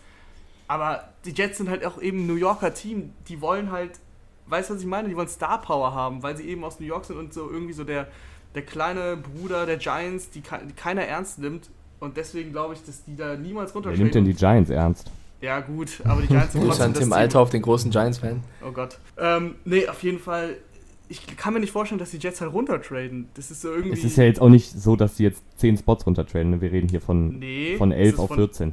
Es ist von 11 auf 14, das ist richtig. Aber wie Mike gesagt hat, ich, ich würde an Jets Stelle einen Offensive Tackle nehmen, weil das ist für mich wichtiger als ein, der, als ein Top-Wide Receiver. Aber ich glaube, dass die einen Wide Receiver nehmen werden. Und deswegen bin ich mir ziemlich sicher, dass die sich nicht die Chance nehmen lassen, den Number One Wide Receiver der Klasse für ihn halt, für sie halt zu nehmen, wer auch immer das dann bei denen ist. Aber Mike, ich glaube, du bist auch nicht so überzeugt. äh, ich widerspreche an Tim Rausch äh, ja nur sehr ungern. Ähm, aber ich glaube, ich sehe den Trade auch nicht. Ich kann es auch begründen. Also die Jets sind an 11. Ja, wir sind uns einig, die haben zwei Needs, entweder Receiver oder O-Line. Danach an 12 kommen die Raiders und an 13 die Niners. Das sind für mich nicht Teams, die auf O-Line gehen werden. Das heißt, ähm, da ist kein Risiko bei. Das nächste Team, was einen O-Liner braucht, wären die Bucks. Das heißt, wenn sie mit den Bucks tauschen würden, dann würden sie ja einen Konkurrenten eher ziehen lassen für einen O-Liner. Das machen sie natürlich nur, wenn die Bucks im Telefonat sagen, ey, wir wollen auch den Spieler, das heißt, wenn ihr den anderen wollt, passt's. Wenn das der Fall sein sollte, kann es passieren. Weiß ich aber nicht, ob die Jets das wirklich machen sollten, weil wenn sie einen Receiver wollen und gar nicht einen O-Liner, also gar nicht konkurrieren mit den Bucks, dann gehen sie ja das Risiko ein, dass die äh, Raiders oder die ähm, 49ers ihren Receiver wegnehmen. Das heißt, es sind dann zwar nur zwei, drei Plätze, die sie runtergehen, aber es könnten genau die zwei, drei entscheidenden Plätze sein. Ähm, deswegen sehe ich das nicht unbedingt. Ähm, bin gespannt, ob sie einen Receiver oder einen O-Liner holen, aber dass die Bucks also um mal auch Zuspruch zu leisten, dass die Bucks einen O-Liner brauchen und dafür auch bereit sind, hochzutraden, äh, glaube ich auch. Die Frage ist nur, wer sich darauf einlässt und zu welchem Preis. Also die Bucks brauchen unbedingt einen O-Liner, müssen eigentlich hoffen, dass sie an 14 einen bekommen. Wenn sie hoch wollen, müssen sie auch was Deutliches bieten. Ja, also ob es da mit den Jets ist? Bei mir ist halt, dass ich die, dass ich bei den Jets eher einen Receiver sehe, weil halt da momentan ist mit Enunwa und Crowder, das sind so die einzigen Namen, die man irgendwie mal gehört hat. Und okay, Robbie Anderson ist weg. Erklären. Äh, genau, wenn, sie also, runtertra ja. wenn sie runtertraden, glaubst du nicht, dass, dass sie Angst haben, dass die Raiders oder die Niners den Receiver wegnehmen, den sie wollen? Äh, ja, da, da, ist ja bei mir das also wir, ich wir gehen einfach mal weiter durch. okay, ja, genau, genau, An 12 nehmen die Raiders bei mir Jerry Judy, den für mich besten Receiver in der Klasse, weil er eben unfassbar guter Route Runner ist. Und für mich ist Route Running das Wichtigste bei einem Receiver, weil dadurch kreierst du Platz zwischen dir und dem Verteidiger. Und das macht es deinem Quarterback dann einfacher, dich anzuspielen, weil du eben mehr Abstand hast. Definitiv. Und deshalb denke ich, dass ja. Judy vor Lamb gehen wird. Aber Mike, ich habe gesehen, äh, du bist eher ein Lamb-Fan. Jetzt werde ich äh, lass übergangen, das, den ja, das ist ja Wahnsinn. Ey. Ja, genau, lass das mal lieben Raman, äh, okay, okay. Ruprail. Vor allem äh, Ruprail, weißt du, du sagst das ja auch falsch. ähm, ja, Ruprail, jetzt mach. Ja, ich mach. Ne, ich, ich würde eigentlich sogar vollkommen zustimmen, dem guten Herrn Rausch. Also Jerry Judy, für mich auch der Number One Receiver. Für mich so ein richtiger Julio Jones Prototyp. Also unfassbar schöne, akkurate Routen, die der Typ läuft. Ist halt immer. Hast du Routen oder Hupen gesagt? Ich habe ich hab ich, Hupen verstanden. Schöne, akkurate Hupen verstanden. Hupen. Ja, oder das. Ähm, nee, Routen natürlich. Der ist immer frei. Das ist halt einfach schon, das reicht mir schon als Argument. Also CD Lamb, das ist ja, das ist ja die Diskussion und ich habe auch gesehen, Mike, du bist eher CD Lamb-Typ. Ähm, das ist halt so ein bisschen so der die Andrew Hopkins-Typ, der nicht so oft super frei ist, aber halt die Contested Catches halt krass drauf hat. Und auch nach dem Catch ähm, echt ziemlich gut ist. Dennoch bin ich halt eher so der, das ist so, ein, so eine Glaubensfrage auch ein bisschen. Ich bin halt der Fan von dem Receiver, der eben dann frei steht, so die Routen super läuft. Und das ist halt Jerry Judy. Ähm, ich überlege, ich, ich hänge gerade auf woanders fest. Also ihr sagt beide, Jerry Judy ist der beste Wide Receiver, ja? Ja. Wenn die Jets doch einen Receiver brauchen, lieber Tim, sollten sie ja nicht an 11 Jerry Judy nehmen? Ja, ich denke halt, dass du also ich kann ja schon mal spoilern, an 14 werden die Jets noch CD Lamb bekommen und ich glaube, das ist dann wie eine Situation damals, als Julio Jones und AJ Green zusammen im Draft waren. Du kannst prinzipiell mit keinem was falsch machen und ich denke halt, dass die Jets dann sagen, okay, wir kriegen immer noch einen der mhm. beiden Top-Receiver und noch einen Zweitrunden-Pick, das ist für uns dann in Ordnung. Okay, kann man nachvollziehen. Ich glaube, also ja, ich bin ein kleiner CD Lamb Fanboy. Ähm, ich habe auch mit Kollege Philipp Bamberger von RAN die Diskussion geführt. Ich sehe das Argument vollkommen mit Jerry Judy und äh, seinem Route Running. Ich habe bei mir auf meinem Instagram-Kanal ja auch äh, eine Abstimmung gemacht. Ich habe noch gar nicht gepostet, was die ähm, Antwortzahl sozusagen war. Das kann ich aber kurz jetzt hier Ich habe mit sechs live. Accounts natürlich direkt für Jerry Judy noch gestimmt. Bitte was? Ich habe mit sechs Accounts für Jerry Judy gestimmt. ich, ich noch ein paar Accounts nach, erstellt. Ich gucke mal kurz nach. Ah, das Voting ist, warte, ich gehe kurz in mein Archiv. Ich kann währenddessen aber erzählen, warum ich. Ja, währenddessen den, kann ich ähm, auch mal ganz kurz Werbung für unseren Instagram-Account machen. Wer Mach uns noch nicht folgt, Football Rausch, da kommt dann der Mockdraft auch nochmal als Bild. Wer jetzt gerade so ein bisschen den Überblick verloren hat. Also folgt auf Instagram Football Rausch und natürlich auch Mike und die Pille für den Mann. Folgt einfach allen Leuten. Sollen wir noch Werbung für unsere eigenen Accounts machen oder sind wir jetzt nee, fertig? Nee, nee, da gibt es ja nicht so viel zu sehen. Okay. ihr macht das gut, ihr macht das äh, echt nicht schlecht. Ähm, ich finde gerade mein Voting nicht, aber ich kann das runterbeten vom letzten Stand, was ich gesehen Ah, doch, hier habe ich es. Pass auf. Also, ich habe gefragt, äh, wer der beste Receiver am Draft ist, die vier offensichtlichen genommen. Und es haben knapp 300, 200, 300 Leute abgestimmt. Und 163 haben CD Lamb genommen, 72 Jerry Judy und 23 Justin Jefferson und nur 22 Henry Rux. Ist ja die Frage, wie repräsentativ das ist. Soll ich dir mal sagen, wieso sie das gemacht haben? Das um mir zuzusprechen. Sind, ja, das sind deine Fanboys. Nein, die, die, die wussten doch vorher gerade. Erst im nächsten Bild kam er, wenn ich toll fand. Also pass Ah, auf, okay. ich finde es, ich bin, ich bin, ich bin einfach ein Fanboy von CD Lamp, ja. Also ich finde, du kannst für beide äh, argumentieren, so oder so. Der eine passt auch in das System besser als der andere, ist ja auch klar. Äh, warum ich aber per se sage, warum ich CD Lamp drüber sehe, ist eben wegen seinen ähm, spektakulären Catches. Ja, ich finde, das ist ein Typ, der bringt eine Menge Superstar-Potenzial mit. Also ich glaube, wenn der gesund bleibt und das richtige Team findet, kann das einer werden wie Odell Beckham Jr. Ich hasse eigentlich diese Vergleiche, wenn du sagst, der ist wie oder kann wie werden. Also streich das eigentlich direkt wieder, aber der hat ein großes. Potenzial. Nein, hier wird nichts geschnitten. Ähm, äh, großes Potenzial. Äh, ich will auch nichts gegen Jerry Judy sagen. Ich bin ein riesen, auch ein Fan von ihm. Aber wenn ich mich entscheiden müsste, sehe ich eher CD Lamp. Und ich glaube auch, wenn die Jets runtertraden sollten, ich bin mir ziemlich sicher, dass Lamp, wenn nicht an 11, wenn nicht an 12, spätestens an 13 genommen wird. Wenn der noch an 14 oder 15 da ist, dann machen die ganzen Scouts irgendwas falsch. Ähm, deswegen, die Receiver-Klasse ist so stark und wir haben schon die ersten 10 Picks äh, verloren an den Receivern sozusagen, weil irgendwelche Teams Quarterbacks und O-Liner brauchen. Ich glaube, jetzt kommt die Zeit der Receiver und ähm, würde tatsächlich Lamp knapp vorsehen. Aber Route Runner, euer Argument ist vollkommen da und es werden auch viele NFL-Teams so sehen. Ja, dann, wir sind dann jetzt bei 13 angelangt und da habe ich auch Ja, echt 12, lange. oder? Nee, 12 war jetzt die Raiders mit Jerry Judy. Ah, ja, sorry. Das heißt 13 jetzt die 49ers. Und da habe ich lange überlegt, und zwar zwischen Javon Kinlaw, Jerry Judy und einem Quarterback. Also ich habe auch Quarterback in Erwägung gezogen. Jerry Judy war schon weg und du hast trotzdem noch überlegt, ob äh, CD Lamb. Ach, sorry, sorry, rausschneiden. Nein, äh, CD Lamb. Rausschneiden. Rausschneiden. CD, da war die Frage zwischen CD Lamb und äh, Javon Kinlaw.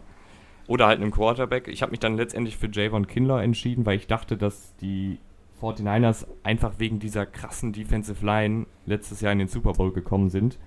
Und die haben Buckner abgegeben für den Erstrunden-Pick, kriegen jetzt Kinlaw, der ein ähnlicher Spielertyp ist. Und dann hast du wieder diese, diese vier krassen D-Liner mit Armstead, Kinlaw, Bosa und Ford. Und dann geht's weiter vorwärts bei den 49ers. Du kannst natürlich auch ähm, CD Lamb nehmen als Right Receiver, weil dir fehlt momentan noch so dieser klare Number One Receiver. Aber ich finde, das, das Spielkonzept der 49ers basiert ja viel auf Laufspiel und diesen, diesen Play-Action-Pässen und dann bringst noch Kittel mit rein. Dass es da jetzt nicht unbedingt so ein, nicht unbedingt einen Nummer 1 Receiver braucht. Also schaden würde es nicht, aber es gibt, glaube ich, andere Teams, die benötigen einen Number One Receiver mehr als die 49ers. Ja, das würde ich so nicht sagen. Also die 49ers haben Sanders verloren und jetzt haben die eigentlich nur noch Debo Samuel. Also Pettis oder Marquise Goodwin, die haben letztes Jahr schon im Super Bowl keinen einzigen Snap gesehen. Also die, die werden da Born keine ist große Rolle. da. Born, genau, Born ist der dritte, Ja. das war der Slot-Receiver. Den können sie noch im Slot stellen, aber die brauchen halt einen für Outside. Also Samuel ist stark, Born im Slot und dann hast du halt diese Lücke auf Outside und Born ist kein Outside-Receiver, beim besten Willen nicht. Ähm, deswegen würde ich zu, also eigentlich fast zu 100% auf, Rece äh, auf Receiver mich verstärken.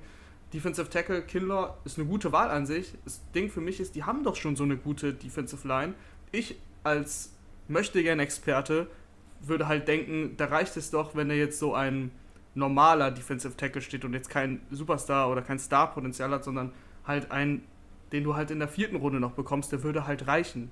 Denke ich. das, das war für mich halt eben die, dieser ausschlagende Punkt, dass du halt, die 49ers hatten halt diese unnormal gute Def Defensive Line, dass die Offensive Line gar nicht mehr wusste, wen sie jetzt double teamen sollen. Und wenn du dann wieder da vier Erstrunden-Picks stehen hast, dann haben die Ja. Offensive Lines nächste Saison wieder dasselbe Problem. Ich glaube, Jimmy Garoppolo hat ein ganz, ganz dickes Problem, wenn er nur auf Debo Samuel werfen kann und auf Bourne. Also, das, das wird es nicht Und tun. Und ja, Kittel nicht zu vergessen, aber wir sind ja gerade bei Receivern. Ähm, das, das Ding ist, der CD Lamb, der kann ja auch so geil diese Ad-Arounds und so weiter laufen. Und Shanahan hat diese total coole Offense mit diesen Schemes, die total kreativ sind.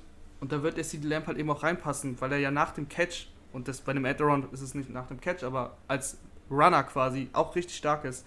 Deswegen, ich finde, CD Lamb ist ja auf unserem Board jetzt hier noch da oder auf deinem, da würde ich CD Lamb nehmen. Ähm, ja, ich sehe einen eindeutigen Need bei der Receiver-Position. Also ich sehe dein Argument, Tim. Ich glaube aber, wenn du siehst, Sanders weg und Buckner weg, ich weiß nicht, ob Javon Kinlaw Buckner so gut ersetzen könnte, auch wenn es ein Erstrunden-Pick ist. dass sie wieder vier krasse Typen da stehen hätten. Ich glaube wirklich, dass der Need auf der Receiver-Position größer ist und dass du eher versuchst, äh, Buckner irgendwie anders aufzufangen, weil nach wie vor hast du drei krasse Typen, die erstmal aufgehalten werden müssen. Ähm, ich, also bei mir wäre Lamp ja längst weg an 11 oder 12, deswegen glaube ich nicht, dass das passieren wird. Äh, wenn er an 13 noch da ist, wird es interessant, weil für mich ist der perfekte Fit für die Niners eigentlich Henry Rux weil Henry Rux eben so einen krassen Speed hat und ich finde, sie brauchen einen Receiver, der diesen krassen Speed mitbringt, der wie Sanders auch mal versuchen kann, so ein langes Brötchen von Garoppolo irgendwie noch zu fangen. Ähm, deswegen äh, sehe ich Henry Rux bei den 49ers, wenn er nicht äh, schon irgendwie weg sein sollte. Wenn Lamp und Rux noch da sind, dann wird es echt spannend. Dann ähm, kann ich auch nicht vorhersehen, wen sie eher nehmen würden. Ich glaube aber sogar, sie würden einen Rux vor einem Judy sehen, äh, weil sie eben auf Speed statt auf Route Running gehen. Ob das der Fall ist, keine Ahnung, Leute, aber ich wäre eher beim Receiver als beim Defensive Liner. Okay, aber ich finde, ich find, man kann beide Situa äh, Situationen Klar. vertreten. Ähm, eine Sache noch, ich hatte ja Quarterback angesprochen. Ich denke, das könnte so ein Überraschungspick sein, dass die 49ers einen Jordan Love oder einen Jake Fromm nehmen, weil Jimmy G eben nicht dieser Elite-Quarterback ist. Also Bitte nicht Jake Jimmy Fromm. G. Nicht ja, Jake Fromm okay, an 13. Aber so ein, so ein Jordan Love von mir aus dann nehmen der vielleicht in zwei Jahren dann übernehmen kann, weil Jimmy G ist für mich ein besserer Game Manager. Also ein guter Game Manager, aber man hat es im Super Bowl gesehen, da hat er den entscheidenden Wurf auf Sanders eben nicht angebracht, der dann zum Touchdown geführt hätte. Vielleicht sagen die 49ers, wir, wir setzen nochmal auf einen jungen Quarterback, der vielleicht irgendwann mal, ähnlich wie damals bei den Chiefs mit äh, Alex Smith und Mahomes übernehmen kann. Ja, also schwierig. Du warst jetzt im Super Bowl, du bist du denkst, du bist im Win-Now-Modus, du bist im Win-Now-Modus, wenn du im Super Bowl warst, dann würde ich halt nicht einen jungen Quarterback holen.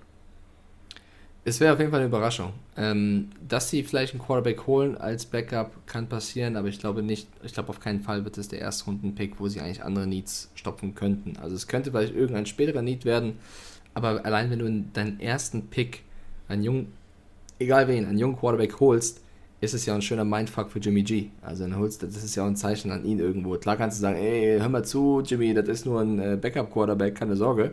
Aber der macht sich dann trotzdem seine Gedanken. Ich glaube, das würde dem Mindset von ihm auch nicht gut tun. Und dann würdest du die Chance verpassen, einen Receiver statt Sanders zu holen oder einen, der Buckner ersetzt. Also ich glaube, wenn sie einen holen, dann zu einer späteren Runde, je nachdem, welcher Quarterback noch da ist. Aber ich, ich sag mal so, es wäre eine richtige Überraschung, Tim, an 13. Dann ist jetzt an 14 noch CD Lamb übrig und da schlagen dann die New York Jets zu. Also wenn das passiert, ist bei denen alles aufgegangen. Ja, CD Lamb ja. ähm, zu den New York Jets. Dann haben sie noch einen Zweitrunden-Pick bekommen und trotzdem den Number One Receiver. Es wird ihnen gut tun, sagen wir es mal so. Und ich glaube, also die vier Offensive Tackles sind ja für mich Worths, Wills, Thomas und Beckton und danach ist so eine kleine Lücke. Deshalb glaube ich nicht, dass die Jets da an 14 den fünften Offensive Tackle der des Drafts holen, sondern eher halt CD Lamb, weil dann kannst du auch irgendwann nicht mehr widerstehen, wenn der an 14 noch da wäre. Ja. ja muss man, glaube ich, nicht Auf mehr viel zu sagen, Fall. haben wir eben schon Ich möchte erklärt. Rama nicht übergehen, aber wenn an 14 CD Lamb da ist und die Jets, dann äh, würde ich Geld draufsetzen. Ja, ja, ich auch. Vor allem, weil da die ganzen Offensive Tackle weg sind. Ja, dann würde ich sagen, machen wir doch direkt weiter mit den Broncos. Die nehmen bei mir dann Henry Rux. Also jetzt, jetzt kommen die Receiver vom Board. Henry Rux, finde ich, wäre ein richtig guter Partner für Cortland Sutton, weil Cortland, Sutton ist so dieser große, big-bodied Receiver und dann hast du noch mit Rux einen richtigen Sprinter und Locke hat ja die Armstärke, um so ziemlich jeden Wurf zu machen und dann wäre das ein ziemlich dynamisches Duo, denke ich. Ja, also Quarterback äh, verstärken mit Waffen ist immer gut. Henry Rux ist super, super schnell, Speedster, also der passt da gut rein. Du hast ja schon gesagt, Cortland Sutton ist so ein bisschen das Gegenstück, ist auch ein besserer Route Runner als Henry Rux. Deswegen, es passt ins System rein. Die Broncos haben schon noch ein paar Schwächen, auch in der Defensive, wenn ich da so einen Linebacker denke, aber Quarterback stärken ist immer gut. Äh, ja, wenn ein Receiver, einer der besten drei Receiver da noch da sein sollte, glaube ich auch, dass sie einen holen werden. Ähm, wenn nicht, wovon ich eher, glaube ich, ausgehen würde sogar, glaube ich, dass sie in die Defense investieren werden und einen Quarterback holen. Ich finde, CJ Henderson ist so der Beste nach ähm, Okuda. So oder so, ich bin auch sehr gespannt, was die Broncos dieses Jahr machen. Und äh, wenn du bei Überraschungspicks bist, ich sag nicht, er wäre nicht in meinem Mockdraft drin, aber wenn jemand für Quarterback Überraschung gut ist, mein Freund, dann ist es John Elway. Also klar, sie haben Lock, Sie haben aber dahinter ein bisschen was abgegeben. Also Flacco ist ja weg. Das heißt, sie bräuchten noch irgendein Backup, wenn Lock nicht funktionieren sollte. Ich traue dem Elway alles zu. Und wenn der an 15 irgendeinen Love oder Easton oder keine Ahnung wen holt, ähm, bin gespannt. Also ich glaube, Cornerback oder Receiver tut ihn gut. Wird passieren. Wenn sie crazy sind und Elway irgendwie auf Zoom in dem Call, dem virtuellen, sagt, ey Leute, ich mache jetzt einfach mal, wir holen jetzt mal hier den Jake Fromm. Hört auf meine Worte. Also wenn das passiert, dann kriegst du von mir ein Heißgetränk ausgegeben, wenn wir wieder uns äh, zusammen Schicht haben und nicht. Ich hätte eh ein Mittagessen bitte, ja? Wenn dann Oder ein Aperol. Ja gut. Ja. Oh, oh, Gott. ähm, Mittagessen, von mir aus auch Mittagessen, komm. Aber äh, wo, wo, wir gerade bei Wetten sind, ähm, das ist jetzt dein Mockdraft, Tim, ne? Ja. Rahmen, wirst du noch bei euch einen eigenen machen oder diskutiert? Also ihr habt ja noch eine, ein, zwei Folgen vom Draft ja, wahrscheinlich. Ähm, nee, ich mache keinen eigenen. Ich mach keinen eigenen. Okay, äh, mach das doch noch. Weil äh, kleiner Spoiler für die Pille für den Mann-Folge, die glaube ich heute oder jetzt schon draußen ist. Äh, Carsten und ich machen noch einen Mockdraft am, am Montag dann. Äh, und wir schauen ja auf Twitch dann den, den Draft zusammen. Und äh, wir haben eine Wette laufen. Und zwar der, der mehr richtige äh, Fits vorhergesagt hat. Also Spieler zu Team. Das muss beides stimmen. Nicht die Stelle, an welcher Stelle, sondern Spieler zu Team. Wer mehr Recht hat in der ersten Runde, gewinnt und der Verlierer muss sich die Haare abrasieren. Und ich wow. äh, Wow, das ist eine geile Wette. genau, ich bin, ja, ich, ich habe wenn nicht, Carsten das machen, nächste Mal ran NFL moderiert und keine Haare hat, äh, ja. das ist lustig. Können wir nicht machen, der äh, Verlierer muss sich den Bart ich, rasieren. ja gut, Tim, das wäre bei dir. Äh, du, aber ich möchte äh, einen von euch beiden ohne Kopfhaarbedeckung, Frisur sehen. Also das können wir gerne, auch mal. Von mir aus können wir das gerne machen, Tim. So. Ja, ich, vielleicht mit einer anderen, mit einer anderen. Äh, Schisser. Ja, guck mal, guck mal. Ja, ja, Schisser. Ich dachte, Tim Rausch hat Balls, oder bin ich ja falsch informiert? Ja, Tim Rausch hat aber falsch. auch schon leichte Geheimratsecken. so, was ist größer, die Geheimratsecken oder die Balls? Musst du beantworten. Also könnt ihr mal klären. Kleiner, kleiner Gedankenanstoß, auch eine Wette äh, treibt ja auch die Zahlen nach oben, ne? Die sind schon so weit oben. okay. okay. Gehen wir bitte ja, zum deswegen, nächsten Pick. Ja, nächster Pick, CJ Henderson an 16 zu den Atlanta Falcons. Desmond Trufant ist weg. CJ Henderson, guter Cornerback, hatte in 2019 ein paar Probleme ab und an. Also er hat so manchmal das Big Play äh, zugelassen, aber ist halt so ein Prototyp, schnell, wendig, groß genug. Ich glaube, dass man mit dem, mit dem nötigen Feinschliff nicht viel falsch machen kann. Ja, Atlanta braucht einen Cornerback, wie du gerade meintest. Ich habe irgendwo gelesen, CJ Henderson könne nicht tackeln. Na gut, aber wenn du als Cornerback deine Seite zumachst, dann ist das dann auch relativ egal. Also, guter Pick. Ich sehe bei den Falcons, die in der Defensive ja schon letztes Jahr dann echt sich richtig äh, verstärkt haben, also nicht verstärkt, sondern besser geworden sind, nachdem die das Playcalling abgegeben haben. Da hat ja Dan Quinn das Playcalling übernommen am Anfang und dann hat er das abgegeben, weil die Defense vogelwild war. Ich glaube, mit einem guten Cornerback, der viel Talent hat, kann das noch besser werden. Und nächstes Jahr sehe ich die Falcons ehrlich gesagt auch wieder im Playoff-Rennen. Ich weiß nicht, wie ihr das seht. Ähm, ich glaube auch, sie werden ihren Pick in die Defensive investieren. Ich glaube, dass Henderson da schon weg ist. Wenn nicht, ähm, ist es ein guter Fit. Ich sehe sonst Safety Xavier McKinney dort oder auch Edge Rusher Kalavian Chasen, ähm, der auch ein sehr vorlauter, vorlauter Typ ist, der vielleicht ein bisschen äh, Emotionen und Spannung in diese Defense bringt. Ähm, das wären so meine beiden, wenn Henderson nicht mehr da sein sollte. Ich glaube auf jeden Fall, sie müssten die Defense verbessern, um einfach da anzuknüpfen, wo sie letzte Saison aufgehört haben. Playoff-Rennen, ja, hängt so ein bisschen davon ab, was Gurley zeigt. Ne? Also ob es der Gurley ist, den wir von, von der starken Saison kennen, oder ob es der verletzte Gurley ist von der schwächeren Saison. Ähm, das wird ein großer Faktor sein, weil er muss auch erstmal einen Freeman ersetzen. Und die Division, in die sie sich befinden, ist jetzt auch nicht die einfachste. Ne? Ja, vor also allem mit den Panthers. Das ist, das ist ja, komm. Ja, äh, genau, vor allem mit den Panthers, die ja alles in McCaffrey setzen. Äh, ja, also in, in anderen Divisions, also wenn, wenn sie mit den Eagles und Cowboys zusammen wären, ja. Jetzt, wo sie gerade sind. Wir dürfen nicht vergessen, es gibt einen zusätzlichen Playoff-Spot. Ah ja, stimmt, da hast du recht dann trotzdem nein. dann, Den muss man sehen. Also sind nicht raus, sind besser, also die, die Chancen sind höher als im Jahr davor. Das auf jeden Fall. So, du hast gerade die Dallas Cowboys schon angesprochen. Ähm, die nehmen bei mir Ups. an 17 Trayvon Dix. Ich weiß, meine Überleitungen sind richtig krass. Ähm, Trayvon Dix, Cornerback von Alabama ich glaube, dass die da einfach nach dem Abgang von Byron Jones noch jemanden brauchen, der zumindest eine Seite dicht machen kann und Jordan Lewis und Chidobe Awuzie, ähm, Die Verträge von denen laufen nach der nächsten Saison auch aus. Das heißt, du brauchst auf jeden Fall noch einen Cornerback und Trayvon Dix, der Bruder von Stefan Dix, passt da, glaube ich, ganz gut rein. Ähm, Cornerbacks für mich auch der Need, den sie bedienen müssen. Das ist relativ offensichtlich. Ich wäre aber nicht mit Trevor Dix gegangen, sondern mit Christian Fulton von LSU. Ich finde den in Man-Coverage besser und wenn du einen wirklichen Number One Cornerback willst, da sehe ich halt den Christian Fulton einfach eine Stufe über Trevor Dix. Ich weiß nicht, wie es bei dir ist, Mike. Ich würde keinen Cornerback holen. Äh, ich wow, finde, okay. also ein Cornerback Need ist da. Ich finde aber viel krasser noch bei den Cowboys ist die Position des Edge Rushers. Äh, Edge Rushers. Ähm, die Frage ist, ob ein Kalavian Chase noch da ist. Ähm, ich, wenn er da ist, wenn sie, wenn sie ihn holen, ähm, wenn er nicht da sein sollte, kann es natürlich ein Cornerback werden, weil es auch ein Need ist. Oder sie nehmen halt den nächstbesten mit, ähm, boah, den Namen aussprechen. Jeter Gross Matos von Penn State. Ich würde ja, mal so aussprechen. Ja, ja, Wenn einer ähm, weiß, wie man Namen ausspricht, dann du. Also Jeter Gross Matos. Ähm, Groß Matos. Äh, ich glaube, dass sie den Edge Rusher holen tatsächlich. Ich glaube, sie brauchen einen in der Defense, der ein bisschen Schwung reinbringt. Ähm, ich schätze auch McCarthy so ein, dass er eher auf die Position gehen würde. Nichtsdestotrotz brauchen sie noch einen Corner. Ich finde halt nur die Cornerbacks, die jetzt noch da sind, wenn Okuda und Henderson weg sind, haben, also nichts gegen Christian Fulton oder so, aber haben nicht mehr das Level, wie es vielleicht noch auf der Edge-Position Kay Lavin, Chasen sollte noch da sein hätte. Ähm, sollten alle schon weg sein, also die, die Hendersons und die Okudas und die Chasens, würde ich ihnen sogar einen Trade zutrauen für 4, 5, 6 Plätze nach unten, weil ich finde jetzt, so ab 17, 18 kommen wir in die Plätze, wo Trades passieren, wo es ganz schwer wird vorherzusagen, weil man, also ab da werden Teams anfangen zu reagieren auf das, was davor passiert ist. Und das wird so oder so sehr interessant bei diesem virtuellen Draft, wie Teams auf Sachen reagieren, wenn sie in einem Zoom-Call oder was auch immer stecken.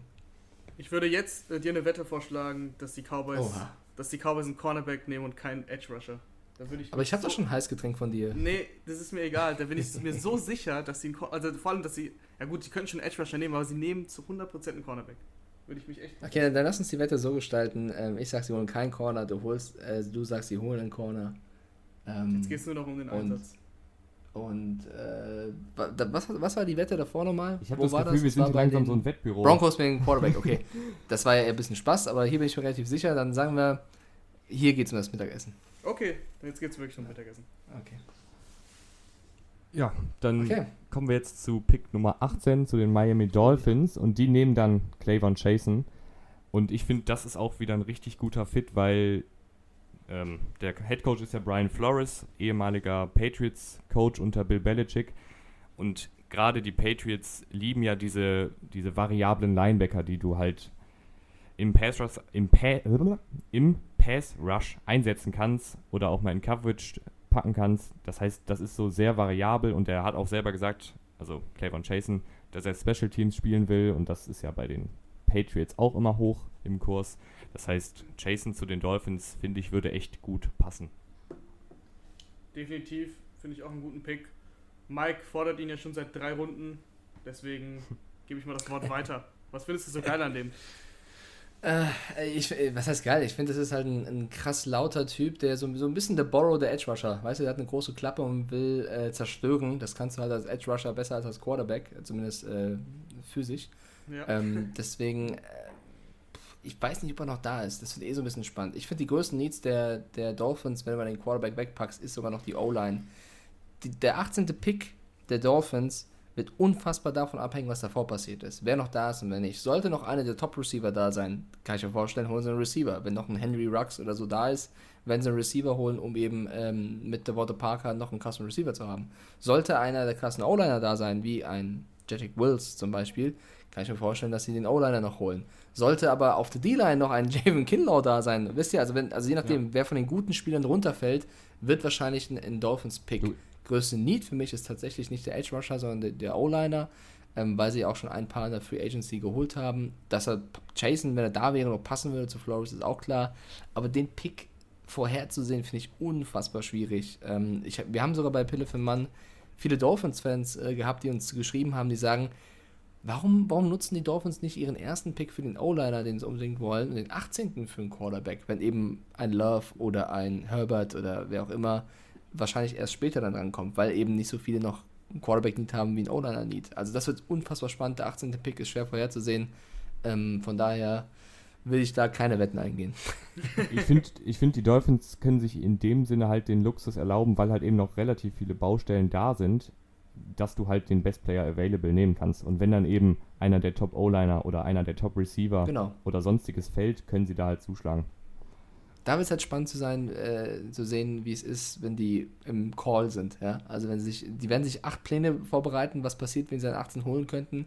Aber wenn dann ein gewisser Spieler noch da ist, mit dem sie nicht unbedingt gerechnet hätten, keine Ahnung, wir haben alle noch die Laramie, Laramie Tunzel-Geschichte im Kopf, wo plötzlich zwei Minuten vom Draft irgendein Video hochkommt, wie der mit der Gasmaske eine Bon wegzieht. Ja, lass sowas passieren. Ähm, bin sehr gespannt. Ja, ich hoffe, dass du jetzt für den nächsten Pick angeschnallt bist, Mike, weil bei mir traden da die Patriots hoch tatsächlich. Ähm, holen sich ja. den 19. Pick der Raiders, geben dafür ihren 24. Pick ab und einen Zweitrunden-Pick 2021 und nehmen Jordan Love, Quarterback, Utah State. Raman? Ja, ich wollte, ich wollte in den nicht reingerätschen. Äh, nein, ich nein, glaube nein. tendenziell, dass die Patriots nicht hochtraden. Im Gegenteil sogar, ich kann mir gut vorstellen, dass sie runtertraden, weil die Patriots nicht so viele Picks zur Verfügung haben, vor allem nicht so viele hohe Picks. Deswegen kann ich mir vorstellen, dass sie halt eher mehr auf Masse gehen und eben nicht auf die Qualität. John Love habe ich eben schon gesagt, das ist, könnte, sie sagen ja ganz viele, ne? ich weiß, Mike, du hast die Vergleiche, aber sagt dir jeder, Mahomes 2.0 kann passieren und wenn du dieses Potenzial theoretisch hast, dann ist auch kein Preis der Welt zu teuer, um einfach mal die Hoffnung reinzusetzen, dass John Love genau das wird. Aber da wir ja nicht in einem Wünsch dir was Mockdraft sind, sondern in einem Prediction Mockdraft, äh, gehe ich nicht davon aus. Wir sind hier im Football-Rausch Mockdraft. ähm, ich, mein Gefühl sagt mir, dass die Patriots keinen Quarterback holen werden. Ich, viele sagen ja, Jared Stidham sei nur ein Bluff. Ich glaube es tatsächlich nicht. Ich glaube, sie haben Heuer und Stidham und werden vielleicht nochmal mit Andy Dalton telefonieren. Ähm, ich glaube nicht, dass sie den ersten Pick für einen Quarterback draufgehen lassen. Einfach aus dem Grund, weil sie so viele Needs haben. Also für mich sind die Patriots ähnlich wie, äh, keine Ahnung, Jaguars, Broncos, so Teams, die haben sehr, sehr viele Löcher zu stopfen. Ähm, sie haben an vielen Positionen verloren. Wenn du dir die Historie der Pets ansiehst, was sie in der erste, ersten Runde normalerweise holen, letztes Jahr war es ein Receiver mit einem Kiel Harry, davor das Jahr hatten sie zwei Picks, haben sie einen O-Liner und einen Running Back geholt mit Isaiah Wynn und Sonny Michel. Ähm, sie haben äh, natürlich auch, weil sie Brady hatten, nie einen Quarterback in der ersten Runde geholt, aber auch nicht um irgendwie, also sei es Stidham oder Garoppolo, um äh, Brady zu entlasten. Das war immer erst ein späterer Pick. Deswegen glaube ich auch, dass dieses Mal, auch wenn Brady jetzt weg ist, ähm, Belichick, wenn er einen Quarterback holt, erst einen späten Pick dafür nutzt, je nachdem, wer noch da ist. Ich habe zum Beispiel ziemlich viel gelesen, dass sie sich mit, ich glaube, James ist davon, mit James Morgan äh, beschäftigen, der ein später Quarterback-Pick werden könnte. Von daher glaube ich nicht, dass sie hochtraden, um einen Love zu bekommen. Ähm, was nicht heißt, dass es nicht passieren wird. Ich glaube eher, sie, sie müssen, also für mich das größte Need ist neben der O-Line, was gefühlt seit zehn Jahren schon ein Need bei denen ist, ähm, der Edge Rusher bzw. der Linebacker. Sie haben mit äh, Chandler Jones und mit Calvin Neu, also man kann von Calvin Neu halten, was man möchte, das war ein Leistungsträger bei den Patriots, äh, zwei Säulen verloren, haben jetzt mit Donta Hightower noch jemanden und ich glaube, sie brauchen da einfach eine Verstärkung und sehe da einfach einen Zach Bound von Wisconsin, ähm, also auch da ist die Frage, wer noch übrig ist. Ne? Ist klar, ich gehe mal davon aus, dass die größeren Namen weg sind.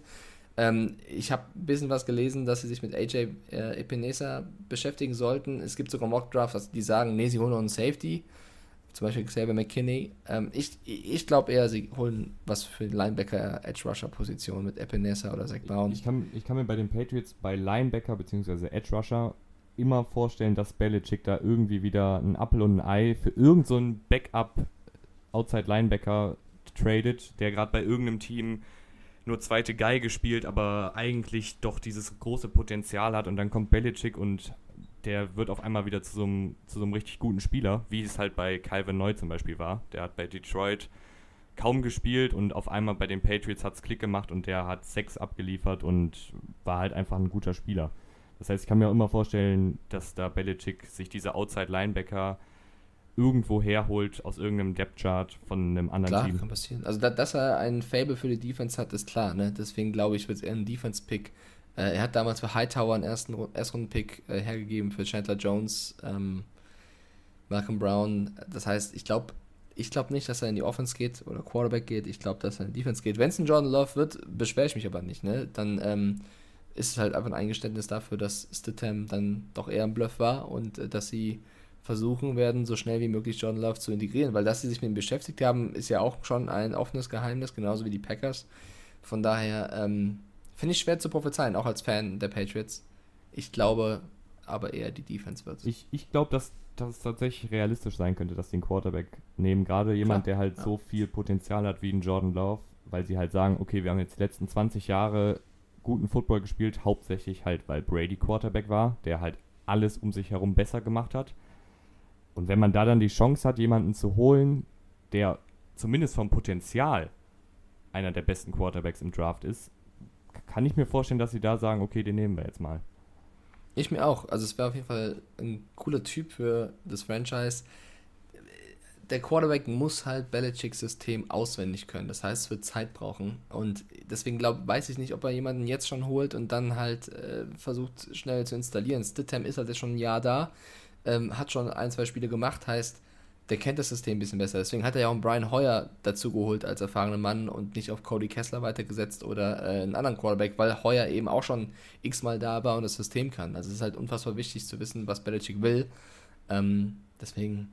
Und genau bei dem, bei dem Punkt würde ich einhaken, was Belichick will. Ich glaube, Belichick will einen, wie du meintest, der ins System passt. Und ich sehe Jordan Love da eher kritisch, weil Jordan Love ist jemand, der gerne aus der Struktur rausbricht und dann halt sein eigenes Ding macht und eben auf seinen Arm dann mal zu häufig vertraut das ist halt so, ich glaube, der Belichick, der, der kriegt da zu viel, wenn er das sieht. Ähm, deswegen, ich weiß nicht, ob der Fit da gegeben ist.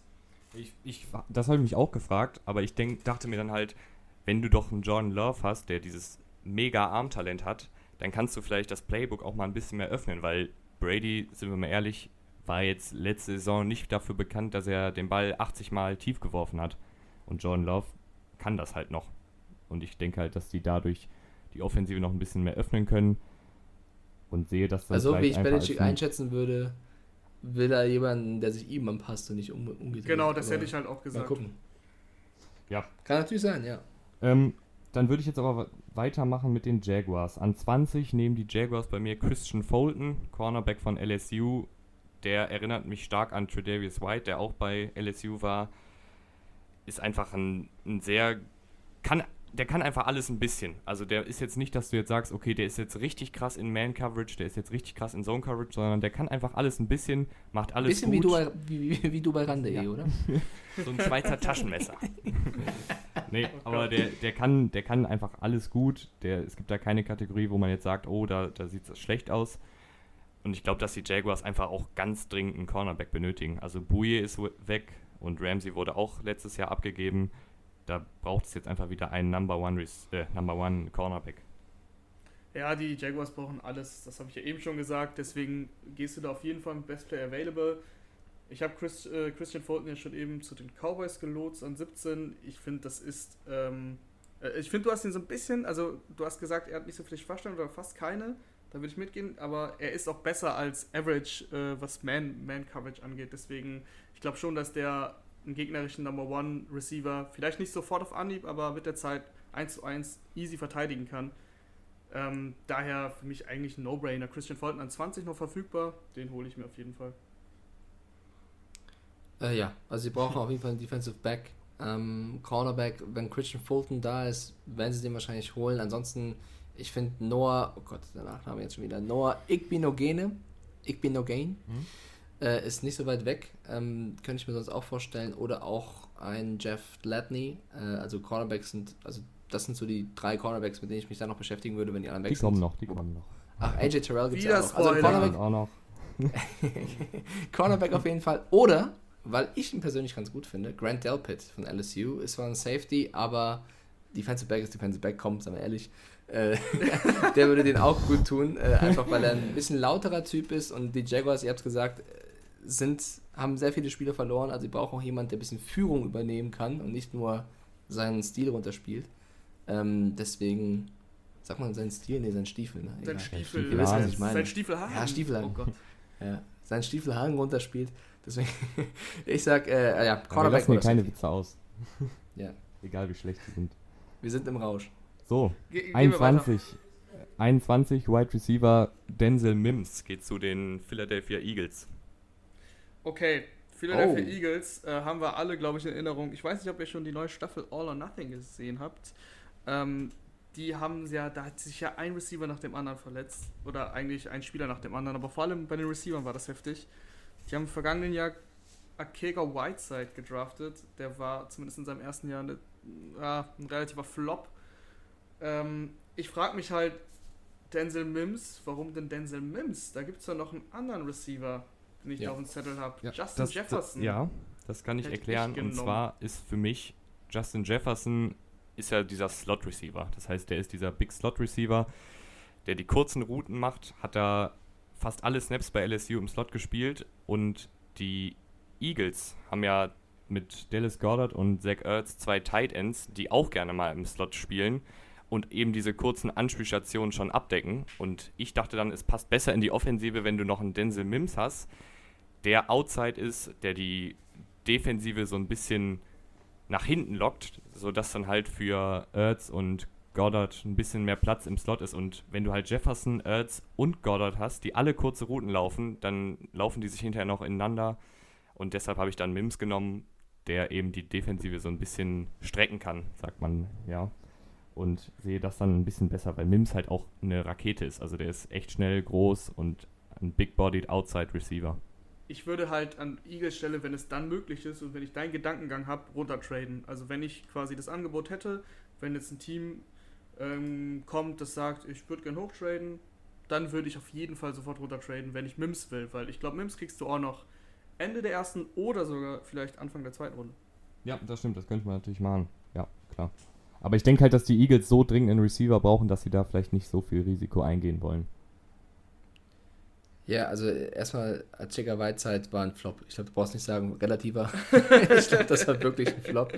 Ähm, ich glaube auch, dass sie einen Receiver brauchen. Ich glaube, sie gehen, wenn er noch da ist, auf jeden Fall mit Justin Jefferson. Äh, eben, um einen Zach Ertz zu entlasten. Zach Ertz war sehr, sehr oft verletzt. Ich glaube, wenn der noch jemand, also wenn sie noch jemanden haben, der diese, diese Läufe auch noch ausfüllt, dann tut es Zach Ertz oder auch Dallas Goddard ähm, gut. Und wenn das noch jemand vom Format eines Justin Jeffersons ist, dann äh, würde ich den holen. Man darf nicht vergessen, sie hatten viele Verletzte. Greg Ward hat das dann irgendwann gar nicht mal so schlecht gemacht. Äh, sie haben noch einen Deshaun Jackson, der auch starke Jahre davor hatte oder vom Potenzial kann er ja auch ein bisschen was, Alshon Jeffery. Das heißt, ähm, man darf ja nicht nur von dem Zustand ausgehen, wenn alle verletzt sind. Und ich glaube, dass Justin Jefferson schon jemand sein kann, der ein Level mitbringt, was, die, was den Eagles gut tut. Ähm, von daher glaube ich, gehen sie für Justin Jefferson. Wenn der nicht mehr da sein sollte, ist ein Downtrade auf jeden Fall möglich. Auf jeden Fall, also mit Justin Jefferson würden die ja per se auch nichts falsch machen. Also das darf man jetzt auch nicht falsch verstehen. Ich weiß halt nicht mehr, wie viel Jackson und Jeffrey noch im Tank haben. Also ja. diese ganzen Verletzungen, ob die da jemals nochmal zurückkommen und eine ganze Saison spielen, wage ich mal zu bezweifeln. Aber genauso ja mit Zach Ertz, der war ja auch super häufig verletzt. Ähm, kleiner All-or-Nothing-Spoiler, äh, da sind ja auch so ein paar also es heißt, da, dass er sich wohl auch damit beschäftigt, vielleicht irgendwann mal Philly zu verlassen. Keine Ahnung. Äh, man könnte vorbeugen, indem man noch ja, jemanden Wenn er, wenn er Philly verlässt, dann müssen die auf jeden Fall jemanden haben im Slot. Also Ertz ist ja ein Tight End, aber der wird halt auch gerne mal im Slot eingesetzt. Ja, ja. Ähm, und da brauchen sie auf jeden Fall diese kurze, sichere Anspielstation für Wenz und das wäre auch ein Justin Jefferson auf jeden Fall. 22. 22, Yitor Gross-Matos zu den Vikings. Und zwar, weil Everson Griffin ist weg, du holst Gross-Matos, dann hast du auf den Außen zwei Spitzenathleten mit Daniel Hunter und Gross-Matos und dann geht's ab. Ähm. Und dann geht's ab. Ich finde, die Vikings haben irgendwie, die haben echt eine, auch eine komische Offseason hinter sich. Du hast äh, Dix abgegeben, klar hast einen First-Round-Pick bekommen, genau das ist der First-Round-Pick. Ähm, du hast, also brauchst du einen Wide Receiver, würde ich jetzt mal so sagen. Klar, die Besten sind weg. Kann man sich darüber streiten, ob du hier einen Wide Receiver nimmst oder nicht. Ich würde es nicht machen, aber die haben ja auch die ganzen Defensive Backs verloren. Ja, der Defensive also, Back könnte vielleicht äh, an 25 kommen, weiß ja, ich natürlich nicht. An 25 sind sie ja wieder dran. Ja, also das ist für mich, werden die größten Baustellen im Defensive End, also Edge Pressure, dann Cornerback und dann zum, als drittes würde ich einen Wide Receiver nehmen. Deswegen schwierig ich würde, glaube ich, vermuten, dass sie Cornerback gehen mit dem ersten Pick.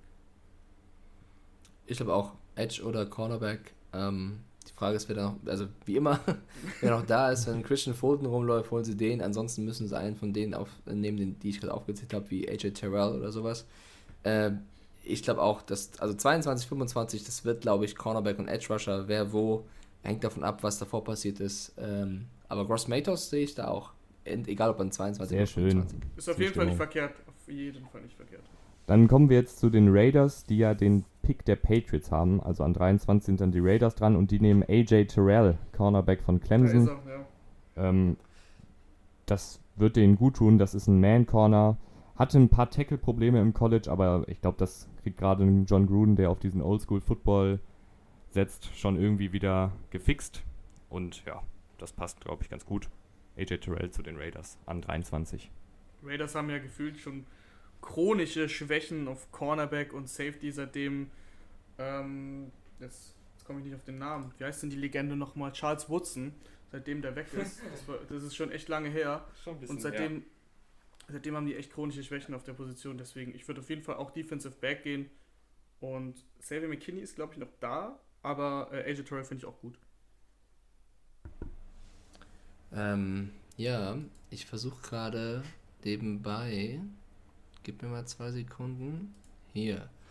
Ähm, ich glaube auch, dass sie einen Cornerback holen. Ich glaube aber, dass ein bisschen, dass sie nicht Terrell holen, aus dem Grund, den du gerade selber genannt hast, Tim, dass er eben auf Oldschool Football steht. Ich habe gelesen, dass Gruden wohl sich sehr beschäftigt und sehr auf ähm, Jeff Gladney steht von TCU. Ähm, das wäre jemand, den ich glaube ich noch vor Terrell sehen würde. Und man darf nicht vergessen, äh, das wollte ich gerade nachschauen, ob Jonathan Abram, der war ja der letztjährige Erstrunden-Pick oder einer der Erstrunden-Picks äh, neben Jacobs und Clem Farrell, der spielt Safety und das ist ja auch jemand gewesen, der mit super viel Lorbeeren gekommen ist und der war, hat sich ziemlich früh verletzt. Ich weiß, ich glaube, war das schon das erste oder zweite Spiel, wo der sich verletzt hatte? Ich, Diese schlimme nachgucken. Nackenverletzung. Genau, und das ist halt jemand, der, der ja, das ist so das ein Trash-Talker vom Herrn. Also so eine Laberbacke, ähm, der kommt jetzt, oder ist dann auch wieder am Start, der tut der, dem, der Defense-Back-Position auch gut. Deswegen glaube ich, brauchen sie noch jemanden, der einen guten Corner spielen kann. Und äh, wenn man den Gerüchten glauben darf, ich meine, wir sitzen ja alle in München oder in Deutschland zumindest, ähm, dann, ne, dann stehen sie wohl eher auf Jet Latney. Aber es wird ein Corner. Ja, damit kann ich mich auf jeden Fall auch zufrieden geben.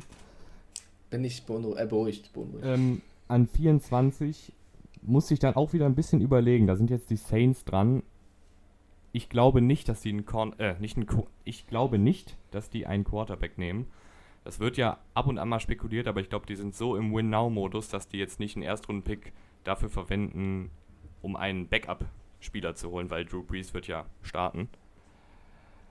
Ähm, und dann haben die bei mir jetzt Outside Linebacker Patrick Queen genommen. Ja, Patrick Queen, guter Spieler. Die Saints haben eigentlich kaum Lücken, fast gar keine. Aber Linebacker finde ich ist dann noch so ein bisschen schwierig. Ähm, deswegen finde ich Patrick Queen ist ein guter Fit. Und wie du gesagt hast, eigentlich müssen sie so langsam mal einen Quarterback holen.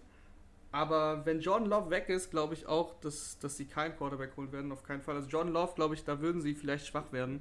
Aber ansonsten wollen die unbedingt das Team verstärken, sodass sie den nächsten Run auf den Super Bowl machen können. Deswegen ist Patrick Queen, Patrick Queen eine gute Wahl. Ich glaube auch nicht, dass sie einen Quarterback holen. Also wenn du Breeze so einen neuen Vertrag gibst, einen Michael Thomas und Kollegen und Co. hast, dann bist du mehr oder weniger im Win-Now-Modus und dann, äh, klar willst du vorbeugen, aber das machst du, glaube ich, nicht mit deinem ersten Pick. Deswegen ist ja auch Patrick Queen äh, noch da, weil ich glaube, an 24 sind die anderen Linebacker schon weg. Ähm, sollte vielleicht noch ein Epinese da sein, könnte als Edge Rusher auch noch eine Rolle spielen. Wenn nicht Queen, dann vielleicht Kenneth Murray. Aber äh, ich, ich sehe auch Queen. Finde ich gut. Ja, das ist auch mal schön zu hören. Ähm, dann gehen wir weiter und zwar an 25, wo dann Jeff Gladney weggeht und zwar zu den Vikings. Hatten wir gerade schon drüber gesprochen. Die Vikings brauchen auf jeden Fall Cornerback und Jeff Gladney schadet denen, glaube ich, nicht. Im Gegenteil, ja. wäre eine gute Verstärkung. Gute da Verstärkung. ist ja, glaube ich, da ist ja jeder weg von den Cornerbacks, die letztes Jahr da gestartet sind. In der Secondary ist, glaube ich, nur noch Harrison, Harrison Smith da, sonst sind alle weg. Deswegen auf jeden Fall Zustimmung. Ja, Corner, äh, wer auch immer, ob Igby, Nogene, Terrell oder äh, Gladney, wer noch da ist. Gut, dann machen wir jetzt hier im Eiltempo weiter. Die Lions nehmen Grant Delpit, Safety, und füllen damit die Lücke, die Quandre Dix hinterlassen hat, der letzte Saison mitten in der Spielzeit getradet wurde. Ja, bei den Lions äh, insgesamt werde ich so auch nicht so schlau, weil die haben immer so von den, vom Spielermaterial immer ein gutes Team, aber ich bin auch noch nicht überzeugt von, von Matt Patricia. Äh, Grant Delpit finde ich einen guten Pick, erfüllt einen Need. Brauchst, äh, brauchst auf der Safety-Position eben genauso einen Spielertyp, der das hinten da eben absichert. Deswegen auch hier Zustimmung. Ähm, ja, ich glaube auch, dass sie ein. Also, wenn ein Delpit noch da ist, sehe ich das, kann ich mir vorstellen. Ich, also, es gab ja auch ein, zwei Berichte darüber, dass die Lions vielleicht auch irgendwann mal damit planen, was sollte eigentlich passieren, wenn Stafford nicht mehr ist. Und da würde ich es davon abhängig machen, wer an 26 noch da ist. Also sollte ein Herbert, Django Bayoa oder Love noch übrig sein, an 26. drüber nachdenken. ein, was? Ein Herbert oder Tango Bayoa an 26. Genau, soll, also sollte irgendwas droppen, weißt wow. du, dann werden ja, drüber okay. nachdenken. Ja. Ähm, ja, oder ein Borrow. Aber äh, wenn, wenn nicht, dann glaube ich, gehen sie um Safety. Dann kommen wir jetzt zu 27, zu den Seattle Seahawks und die sind ja Meister im Zurücktraden. Bei mir traden sie jetzt nicht zurück, weil noch AJ Epineza da ist. Defensive End und ich glaube, der würde gut zu den Seahawks passen, weil halt so viel Ungewissheit ist, was die Personalie Clowny angeht und die da kein Risiko eingehen wollen, dass der am Ende des Tages dann vielleicht doch nicht zu denen kommt, weil das wäre dann eine ziemlich große Lücke, die es zu füllen gilt. Du glaubst nicht, den kriegt man noch AJ in der zweiten Epineza Runde? Zu den Seahawks. Du glaubst, den kriegt man nicht in der zweiten Runde? Also Anfang hm. der zweiten Runde? Ich, ich sehe diese, diese Edge-Rusher-Klasse nicht so stark. Also ich habe das Gefühl, dass die Leute da dann doch lieber, also die Leute, in dem Fall die GMs, lieber auf Nummer sicher gehen äh, und in der ersten Runde was nehmen, weil halt nicht so viel Talent auf der Position ist. Also im Vergleich zum Beispiel zu den Receivern oder zu den Tackles. Also Pete Carroll würde ich auf jeden Fall nicht einstellen als GM. Ähm, ja, ich finde auch, du musst Defensive End machen. Also vor allem, weil es immer klarer wird, dass Clowney jetzt nicht verlängert, obwohl er immer noch kein Team hat. Aber die letzten Berichte waren eben so, dass die Chancen relativ gering sind, dass er bei den Seahawks einen Vertrag unterschreibt. Hast du da eine krasse Lücke also, die hatten letztes Jahr ja schon Probleme im Pass Rush. Und wenn da auch noch Clowny weg ist, auf der anderen Seite fehlt es, glaube ich, auch. Also, du musst dich auf Defensive End verstärken. Ob Ipenessa die Lösung für, die Proble für die, all die Probleme ist, das äh, würde ich jetzt so nicht sagen, aber du musst es irgendwie angehen. Ich finde ihn ja nicht so schlecht in Ipenessa. ähm, ja, ich ich glaube eher, die Seahawks müssen sich äh, was fragen. Und zwar entweder sie wollen eben den Druck rausnehmen, was diese Clowny oder Griffin, wird ja auch diskutiert, ähm, Geschichte angeht, indem sie einen, einen Linebacker oder einen Edge Rusher holen. Also da sehe ich auch entweder Epinesa sollte ja noch da sein oder auch ähm, Zach Bowen, äh, den ich auch nicht so schlecht finde. Aber was die Seahawks ja auch immer brauchen, ist, um ihren Houdini zu schützen, O-Liner. So, und dann ist wieder die Frage, wer, wer noch übrig ist ich rechne damit, dass, dass so Spiele da sind wie vielleicht Ezra Cleveland oder Isaiah Wilson oder Cesar Ruiz, also die Kategorie. Heißt also, sie müssen überlegen, ähm, gehen wir das Risiko und holen O-Liner und vertrauen darauf, einen der Free Agency zu bekommen. Oder nehmen wir den Druck raus, nehmen Linebacker und gucken, dass wir einen O-Liner später bekommen. Weil einen O-Liner werden sie auch noch holen müssen. Ja, also O-Liner ist ja bei den Seahawks echt immer so ein chronisches Problem. Und die haben ja auch schon Ressourcen da rein investiert in den letzten Jahren, also auch Erstrundenpicks, aber irgendwie hat es da nie so richtig geklappt. Kann ich mir auch vorstellen, dass sie da noch einen Josh Jones oder, wie du gesagt hast, einen Caesar Ruiz holen. Caesar Ruiz geht bei mir jetzt an 28 zu den Ravens. Das ist, Caesar Ruiz ist ein Center-Guard, der dann in die großen Fußstapfen treten kann, die ein Marshall Yanda hinterlassen hat. Die Ravens äh, leben durch ihr Laufspiel und ich glaube, dass da Offensive Line wichtiger ist, als einen Number One Receiver zu holen. Number One Receiver haben die Ravens ja auch mit Marquise Brown, der hat schon echt gut abgeliefert letztes Jahr. Ähm, ja, du brauchst, du brauchst einen Guard, weil eben Yanda weg ist. Auf Center ist ja Cesar Reese ist ja gelistet Center, ja, aber da kann eben, da musst du gucken, ob du mit Matt Skura, der gerade eben auf Center spielt bei den Ravens, der auch eine gute Saison gespielt hat, bis er eben verletzt war, ähm, wer da auf Guard äh, ausrückt, kannst du auf jeden Fall so angehen. ich hätte da halt noch einen Linebacker gesehen. Die Ravens Ja, brauchen das kommt noch, Speed. Rahman kommt noch. Cool bleiben. Ja, du spoilerst doch schon wieder, das weiß ich doch nicht. ähm, nee, ich hätte da eher einen Linebacker gesehen. Kenneth Murray würde ich nehmen. Rahman. Ja, okay. Mike, willst du noch was zu der O-Line sagen? Ähm, ich glaube, ich glaube, der Linebacker Need ist größer.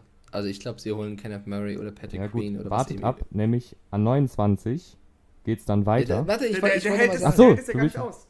Ja, Ja, das ist mir so äh, wichtig, das jetzt loszuwerden, weil an 29 picken eigentlich die Titans, aber die Ravens traden ihre beiden Zweitrunden-Picks und Oh picken Gott. also zweimal hintereinander und nehmen Kenneth Murray, Linebacker. So. Das heißt, die beiden Picks können wir jetzt jetzt im Doppelpack los. Abarbeiten. Okay, dann muss ich gleich zwei Sachen beantworten. Also ich, ich weiß nicht, ob die Titans ihren Pick runtertraden würden, ähm, aber noch was anderes. Ich glaube ich glaub nicht, dass sie einen Guard... Ich glaube, sie holen einen Linebacker, ja, und wenn sie dann noch einen Pick haben, ähm, egal wann, ich glaube, ich glaube, die denken über Running Back nach. Ah, Running Back könnte ich gar nicht verstehen. Nee. Running Back Ja, genau, pass auf, weil sie haben Lamar Jackson, der läuft viel, sie haben Mark Ingram. Ich glaube aber, solltest du noch eine Waffe hinzufügen, die anders ist als Ingram, wir wissen alle, wie gut Ingram bei den Saints war mit äh, Camara nebendran, ähm, glaube ich, schaffen sie eine neue Waffe in der Offense, weil ich glaube auch, dass sie auf der Receiver-Position gut aufgestellt sind, mit Marquise Brown und so weiter. Ich glaube, wenn du noch einen Running Back hast, neben Lamar Jackson, neben, Hast also, du, hast du. wisst, Du hast Justice Hill, den hast du letztes Jahr geholt. Der hat letztes Ja. Jahr nicht so viel gespielt, aber der ist genau, Genau. das Gegenstück. Der ist wirklich exakt das Gegenstück zu Ingram. Der ist klein und wendig. Also, Stimmt, ich, ich bin nicht überzeugt von Justice Hill. Das ist Ah. mein Ding. Also dann, dann würdest du den halt. Du bist ja ein Ravens-Fanboy, Ja. ich weiß. Dann würdest du, dann würdest du Justice Hill vom Bus werfen. Aber ich bin, ich bin großer Fan von DeAndre Swift oder vor allem in dem Fall von Jonathan Taylor. Äh, Also, also, John- da wird also, ausgeatmet. also, warte ganz kurz. also ein Jonathan Erstrunden-Pick Taylor- für einen Running Back ist nicht, ist nicht Nee, äh, nee, nachvollziehbar. Jonathan Taylor ist ja auch über, ist ja komplett kein Receiver-Typ. Also der ist ja eben nicht das Gegenstück zu Ingram, finde ich. ja, ich, hab- ich wollte gerade nur die äh, Running Backs aufzählen, die ich am stärksten Okay. finde im Draft. Swift, oder Taylor. Swift, Swift wäre eine gute Variante. Also wenn, wenn, ich, Genau.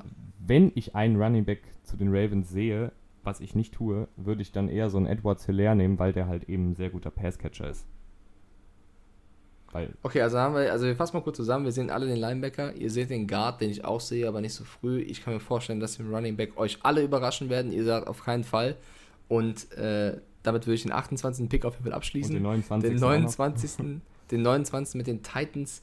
Ähm, ich, also ja, wäre gut für die Ravens, wenn sie es machen würden oder wenn sie da nochmal picken dürften.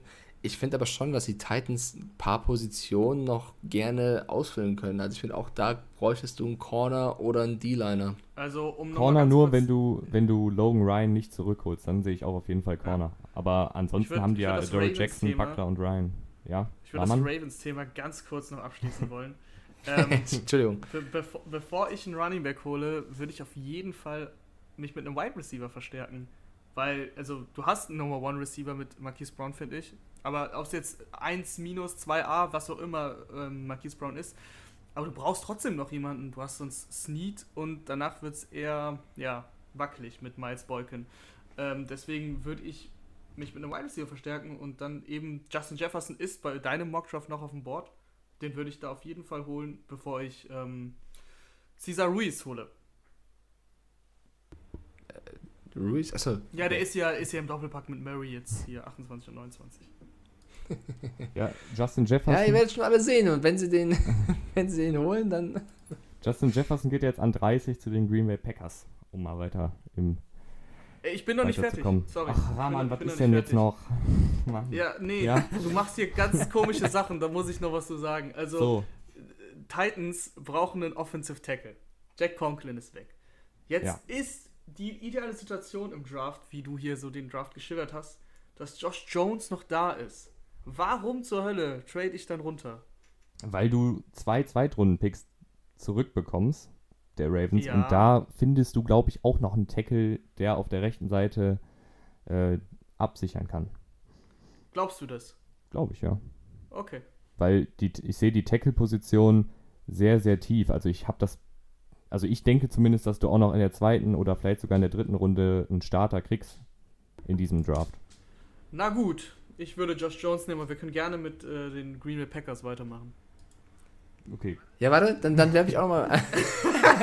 dann grätsch ich auch noch mal rein. Ähm, was vielleicht noch für einen Taylor Swift oder Running Back spricht, ist einfach ähm, bei den Ravens, dass ich glaube, dass an der Position, wenn, wenn, also 28, 29, was auch immer, dass sie dann schon den Luxus hätten, nach Best Player Available zu gehen und nicht nach Draft Need Nummer 1. Und ich glaube einfach, dass die Running Backs da einfach eine größere Klasse haben als die übrigen, welche Position auch immer es dann sind.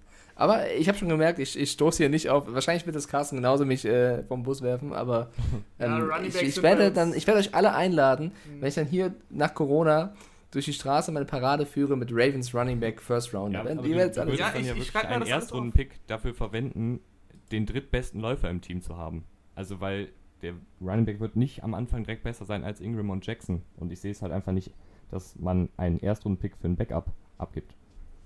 Das ist so meine Sache. Das ist ein Argument. Ja, sehe ich anders. okay, wir werden ja, ja Gut, machen wir jetzt weiter mit den Green Bay Packers, die Justin Jefferson nehmen. Ähm, den das wäre halt krass, ne? Ja, das wäre Der da fällt bei mir echt, echt, der fällt bei mir, also können mir auch vorstellen, dass der auf jeden Fall eher weggeht, aber hier ist er Nummer an 30 noch da. Die Packers haben neben Devante Adams nicht viel auf Receiver. Und ich weiß jetzt nicht, ob Devin Funches so die Antwort ist. Und ich glaube, dass da Justin Jefferson, eben dieser gute Slot-Receiver, wie wir eben schon erklärt haben, eine solide Anspielstation ist für Aaron Rodgers. Gerade auf den kurzen Pässen. Also, ich also ob Devin Funches ja, die Antwort ja, ist, ja. hängt von der Frage ab. Ja, nein, ist er nicht. Ähm, ich würde, also wenn, wenn, wenn die Frage lautet, ist es ein mittelguter Receiver, dann ja. ja, ja ich glaube nicht, dass höchstens. der jetzt äh, sich da als Nummer 2 Receiver etablieren kann. Nein, sie brauchen einen Receiver, aber Raman, fang mal an. Ähm, ich würde auf jeden Fall auch, ja, wie gesagt, dass sie brauchen einen Receiver. Wenn Justin Jefferson noch da ist, und davon gehen wir ja jetzt aus, weil wir deinen Mockdraft hier vor Augen haben, dann ist es auch eine obvious Wahl für mich, auch wenn wir den guten Equanimous St. Brown gerne sehen würden bei den Packers. Ähm, ich glaube, du musst da dich auf Wide Receiver verstärken, weil das ist nicht die Lösung, nur auf Devonta Adams zu werfen. Und Rogers braucht Verstärkung. Äh, du kannst Offensive Tackle gehen. Josh Jones ist immer noch da. Den kannst du genauso holen, ähm, weil Bulaga ja eben weg ist. Aber du machst mit einem Wide Receiver. Also du hast da eigentlich die Qual der Wahl, weil Jefferson und Josh Jones hätte ich an Packerstelle, würde ich beide nicht erwarten. Ja, ich würde auch eine Receiver holen. Ich sehe sogar, wenn Jefferson nicht da ist, eher Jane Rager oder Brandon Ayuk da. Aber ähm, Receiver ist für mich relativ eindeutig. Jo, da machen wir weiter. 49ers nehmen bei mir Jalen Johnson, Cornerback von Utah. Da fehlt momentan, finde ich, so ein bisschen der Nummer 2 Cornerback hinter Richard Sherm und man muss ja auch immer in die Zukunft denken. Richard Sherm wird nicht noch fünf Jahre auf dem Niveau spielen und mit Jalen Johnson holst du da ein Man-Corner, der sehr physisch ist, also prinzipiell so ein bisschen wie Sherman. Der hatte im College ein paar Flaggenprobleme. Also eben aufgrund dieser Aggressivität hat er da hin und wieder mal eine Pass-Interference gegen sich kassiert, aber ansonsten ist das ein, ein astreiner Cornerback, der mit Richard Sherman da ein gutes Duo bilden kann. Ich würde jetzt die nächste Wette anbieten. Ich würde. Hast du, hast du dich mal damit beschäftigt, wie, äh, wie die Picks so bei den 49ers aussehen nach der ersten Runde? So, die haben nämlich keinen Zweitrunden-Pick, keinen Drittrunden-Pick und keinen Viertrunden-Pick. Die picken erst in der fünften Runde wieder. Die werden zu 95% runtertraden, weil sie halt einfach Picks brauchen. Also da würde ich echt, also den 13. Pick, den werden sie so machen, da bin ich mir relativ sicher, aber ich glaube, den 31. Pick, da wird es genug Teams geben, die hochtraden wollen, weil sie eben einen Spieler holen wollen, den sie mit dem 5-Jahres-Vertrag ausstatten können, also mit der 50-Option noch. Deswegen, da wird es äh, äh, Teams geben, die das eben machen wollen. Und wenn du dadurch dann zwei Zweitrunden-Picks hast, würde ich das äh, ja, zu 100% kann, kann ich verstehen. Machen. Und bevor Mike seinen Senf dazu gibt, sage ich noch kurz was. Ich glaube aber, dass gerade sich die 49ers es sich erlauben können, nicht so viele Picks im Draft zu haben, weil du tradest ja meistens zurück, weil du ein paar mehr Lücken füllen willst. Das heißt, wenn du deinen Erstrunden-Pick abgibst, holst du anstatt den einen Superstar eben zwei, drei gute Spieler. Und ich glaube, dass die 49ers, weil eben der Kader schon so gut ist, die können sich den Luxus erlauben, mit wenig Draft-Picks auszukommen und trotzdem am Ende des Drafts ein vollständiges Team zu haben.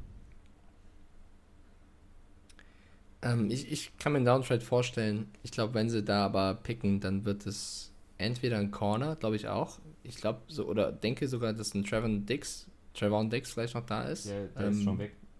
Ich weiß, so. also wenn er noch da ja. sein sollte. Bei dir ist er weg, dann ja. könnte es äh, ein anderer Corner werden. Wenn es kein Cornerback werden sollte, ähm, hängt, dann, dann muss halt gucken, wie der Best Player available, ne? Dann könnte es ein Cesar Ruiz sein, der glaube ich bei dir jetzt auch schon weg mhm. ist.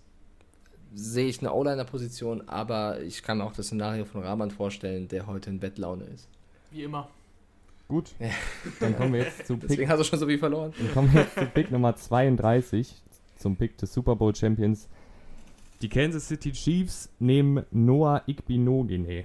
Ich weiß, dass man den so nicht ausspricht, aber ich habe es jetzt einfach mal so vorgelesen. Wir wissen es alle nicht, wie er ausgesprochen ähm, wird. Ich nenne jetzt einfach mal Noah. Der war bei Auburn und ist ein ehemaliger Receiver und das sieht man auch. Der hat echt gute Ballskills. Also man hat ja bei Cornerbacks manchmal das Gefühl, die haben Bratpfannen als Hände, aber der kann wirklich auch Interceptions abfangen. Und die Chiefs haben auf Cornerback echt, echt Probleme. Ähm, die haben zwar Tyron Matthew, aber der spielt ja Safety und Slot Cornerback. Aber du brauchst halt noch einen Outside Cornerback, der den Number One Receiver des gegnerischen Teams decken kann. Und da sehe ich Noah einfach als sehr gut. Und das ist ein guter Fit. Ja, die Chiefs haben da auch ähm, ähnlich wie die 49ers so die Möglichkeit. Da wird es, wie gesagt, genug Teams geben, die da gerne hochtraden wollen. Wenn sie den Pick behalten, was ich mir auch gut vorstellen kann, dann finde ich, musst du dich auf Cornerback oder auf Linebacker verstärken. Meine First Round Linebacker sind eigentlich weg. Deswegen ähm, finde ich die Wahl ganz gut mit dem Noah I. -Punkt. Ich sehe O-Liner, auch nur dann, wenn noch ein O-Liner da ist. Ähm, ich finde es interessant. Also, ihr sagt beide, wenn ich es richtig verstanden habe, es wird kein Running Back in der ersten Runde gezogen. Das ja? ist richtig. Gut, da gehe ich gegen. Ich glaube, dass nämlich auch die Chiefs ein Team sein könnten, das an 32 einen Running Back nimmt, wenn ein DeAndre Swift zum Beispiel noch da ist. Ähm, das ist eine Wette, die ich eingehen würde. Also, dass ein Running Back in der ersten Runde. Die Wette würde ich aber nicht eingehen ähm, weil ich weiß, dass es irgendein Team geben wird, das so bescheuert ist, einen First-Round-Pick zu prinzipiell, also ich, prinzipiell können sich die Chiefs das auf jeden Fall auch erlauben, einen Running Back zu holen. Also ja, weil, also guckt mal ins Death Chart, ne? die haben da Damian Williams, der hat jetzt äh, schon ein paar gute Aktionen die letzte Saison gehabt, aber Du brauchst ich, ich glaube, ich glaube, Andy Reid möchte nach der, ich glaube, Andy, äh, Andy Reid möchte nach der Super Bowl Saison einfach ein bisschen auch seinen Quarterback weiter entlasten und schützen. Also ich glaube, dass, dass du in O-Line und Running Back investieren kannst, um eben mal Holmes noch mehr Möglichkeiten das, zu geben. Klar ist die Defense jetzt nicht die allerbeste der Welt, aber ähm, ich glaube, der erste Pick geht eher in die Richtung. Ich, kann ich verstehen, aber die Offensive wird so oder so nächste Saison wieder richtig krass. Und bei der Defensive habe ich da einfach noch ein paar mehr Fragezeichen, gerade auf der Cornerback-Position. Deswegen würde ich da, wenn ich die Chiefs wäre, tatsächlich eher mit Cornerback gehen, als mit einer offensiven Aber ich glaube halt, dass da keine guten, Cor also krassen Corner mehr sind. Weißt du? Das glaube ich eher. Ich habe, dass du da bei, also O-Liner weiß ich jetzt auch nicht, ja, muss, muss man gucken, was passiert aber dass du eher einen guten Running Back, wo du, ich sag mal, nur Williams hast, nimmst, als jetzt einen zweit-, drittklassigen Cornerback, weil die anderen schon alle weg sind. Also sollte da irgendjemand droppen, dann ja. Ja, glaube ich, aber also schwierig vorstellbar. Daher wäre dann ein Down Downtrade wieder im, im Spiel. Ähm, du hast als O-Liner, haben wir immer noch Josh Jones hier, der geht bei dir nicht in der ersten Runde. Ja, aber O-Liner passt ja nur, also vorstellen. die bräuchten ja Interior, also Offensive Tackles ja, ist ja mit weiß, Fischer und Schwarz. Ich weiß, aber ich würde, ich, ich würde, ja, Fischer geht so. Also gut würde ich das jetzt nicht nennen. Der ist, der hat schon nachgelassen. Der war ein First Overall Pick sogar. War es 2013? Ich finde ihn gut. Ich finde, ich finde, ich finde ihn nicht ist so der, ist der einzige, ist der einzige Jeff Fischer? Nicht, Was? nicht Eric Jeff, Fischer, hast du Eric, gesagt, oder? Eric. Ja. ja. Äh, nee, ich finde ihn nicht so gut. Also wenn Josh Jones noch da ist und du sowieso denkst, du hast eigentlich ein starkes Team, und denkst ein bisschen an die Zukunft, weil Eric Fischer wird jetzt auch nicht mehr ewig machen. Ähm, ist der einzige First Overall Pick der letzten zehn Jahre, der den Super Bowl gewonnen hat. Das ist ein geiler Fun Fact. Fact. Ja. ähm, Danke, Mike. Ja. Fact Friday. Aber ich, die, die, die, die Chiefs haben da echt keine Sorgen. Also die können da aus dem Vollen schöpfen, ob sie runtertraden, ob sie sogar einen Running Back nehmen. Swift kann ich mir auch vorstellen. Swift äh, wird da auch gut reinpassen.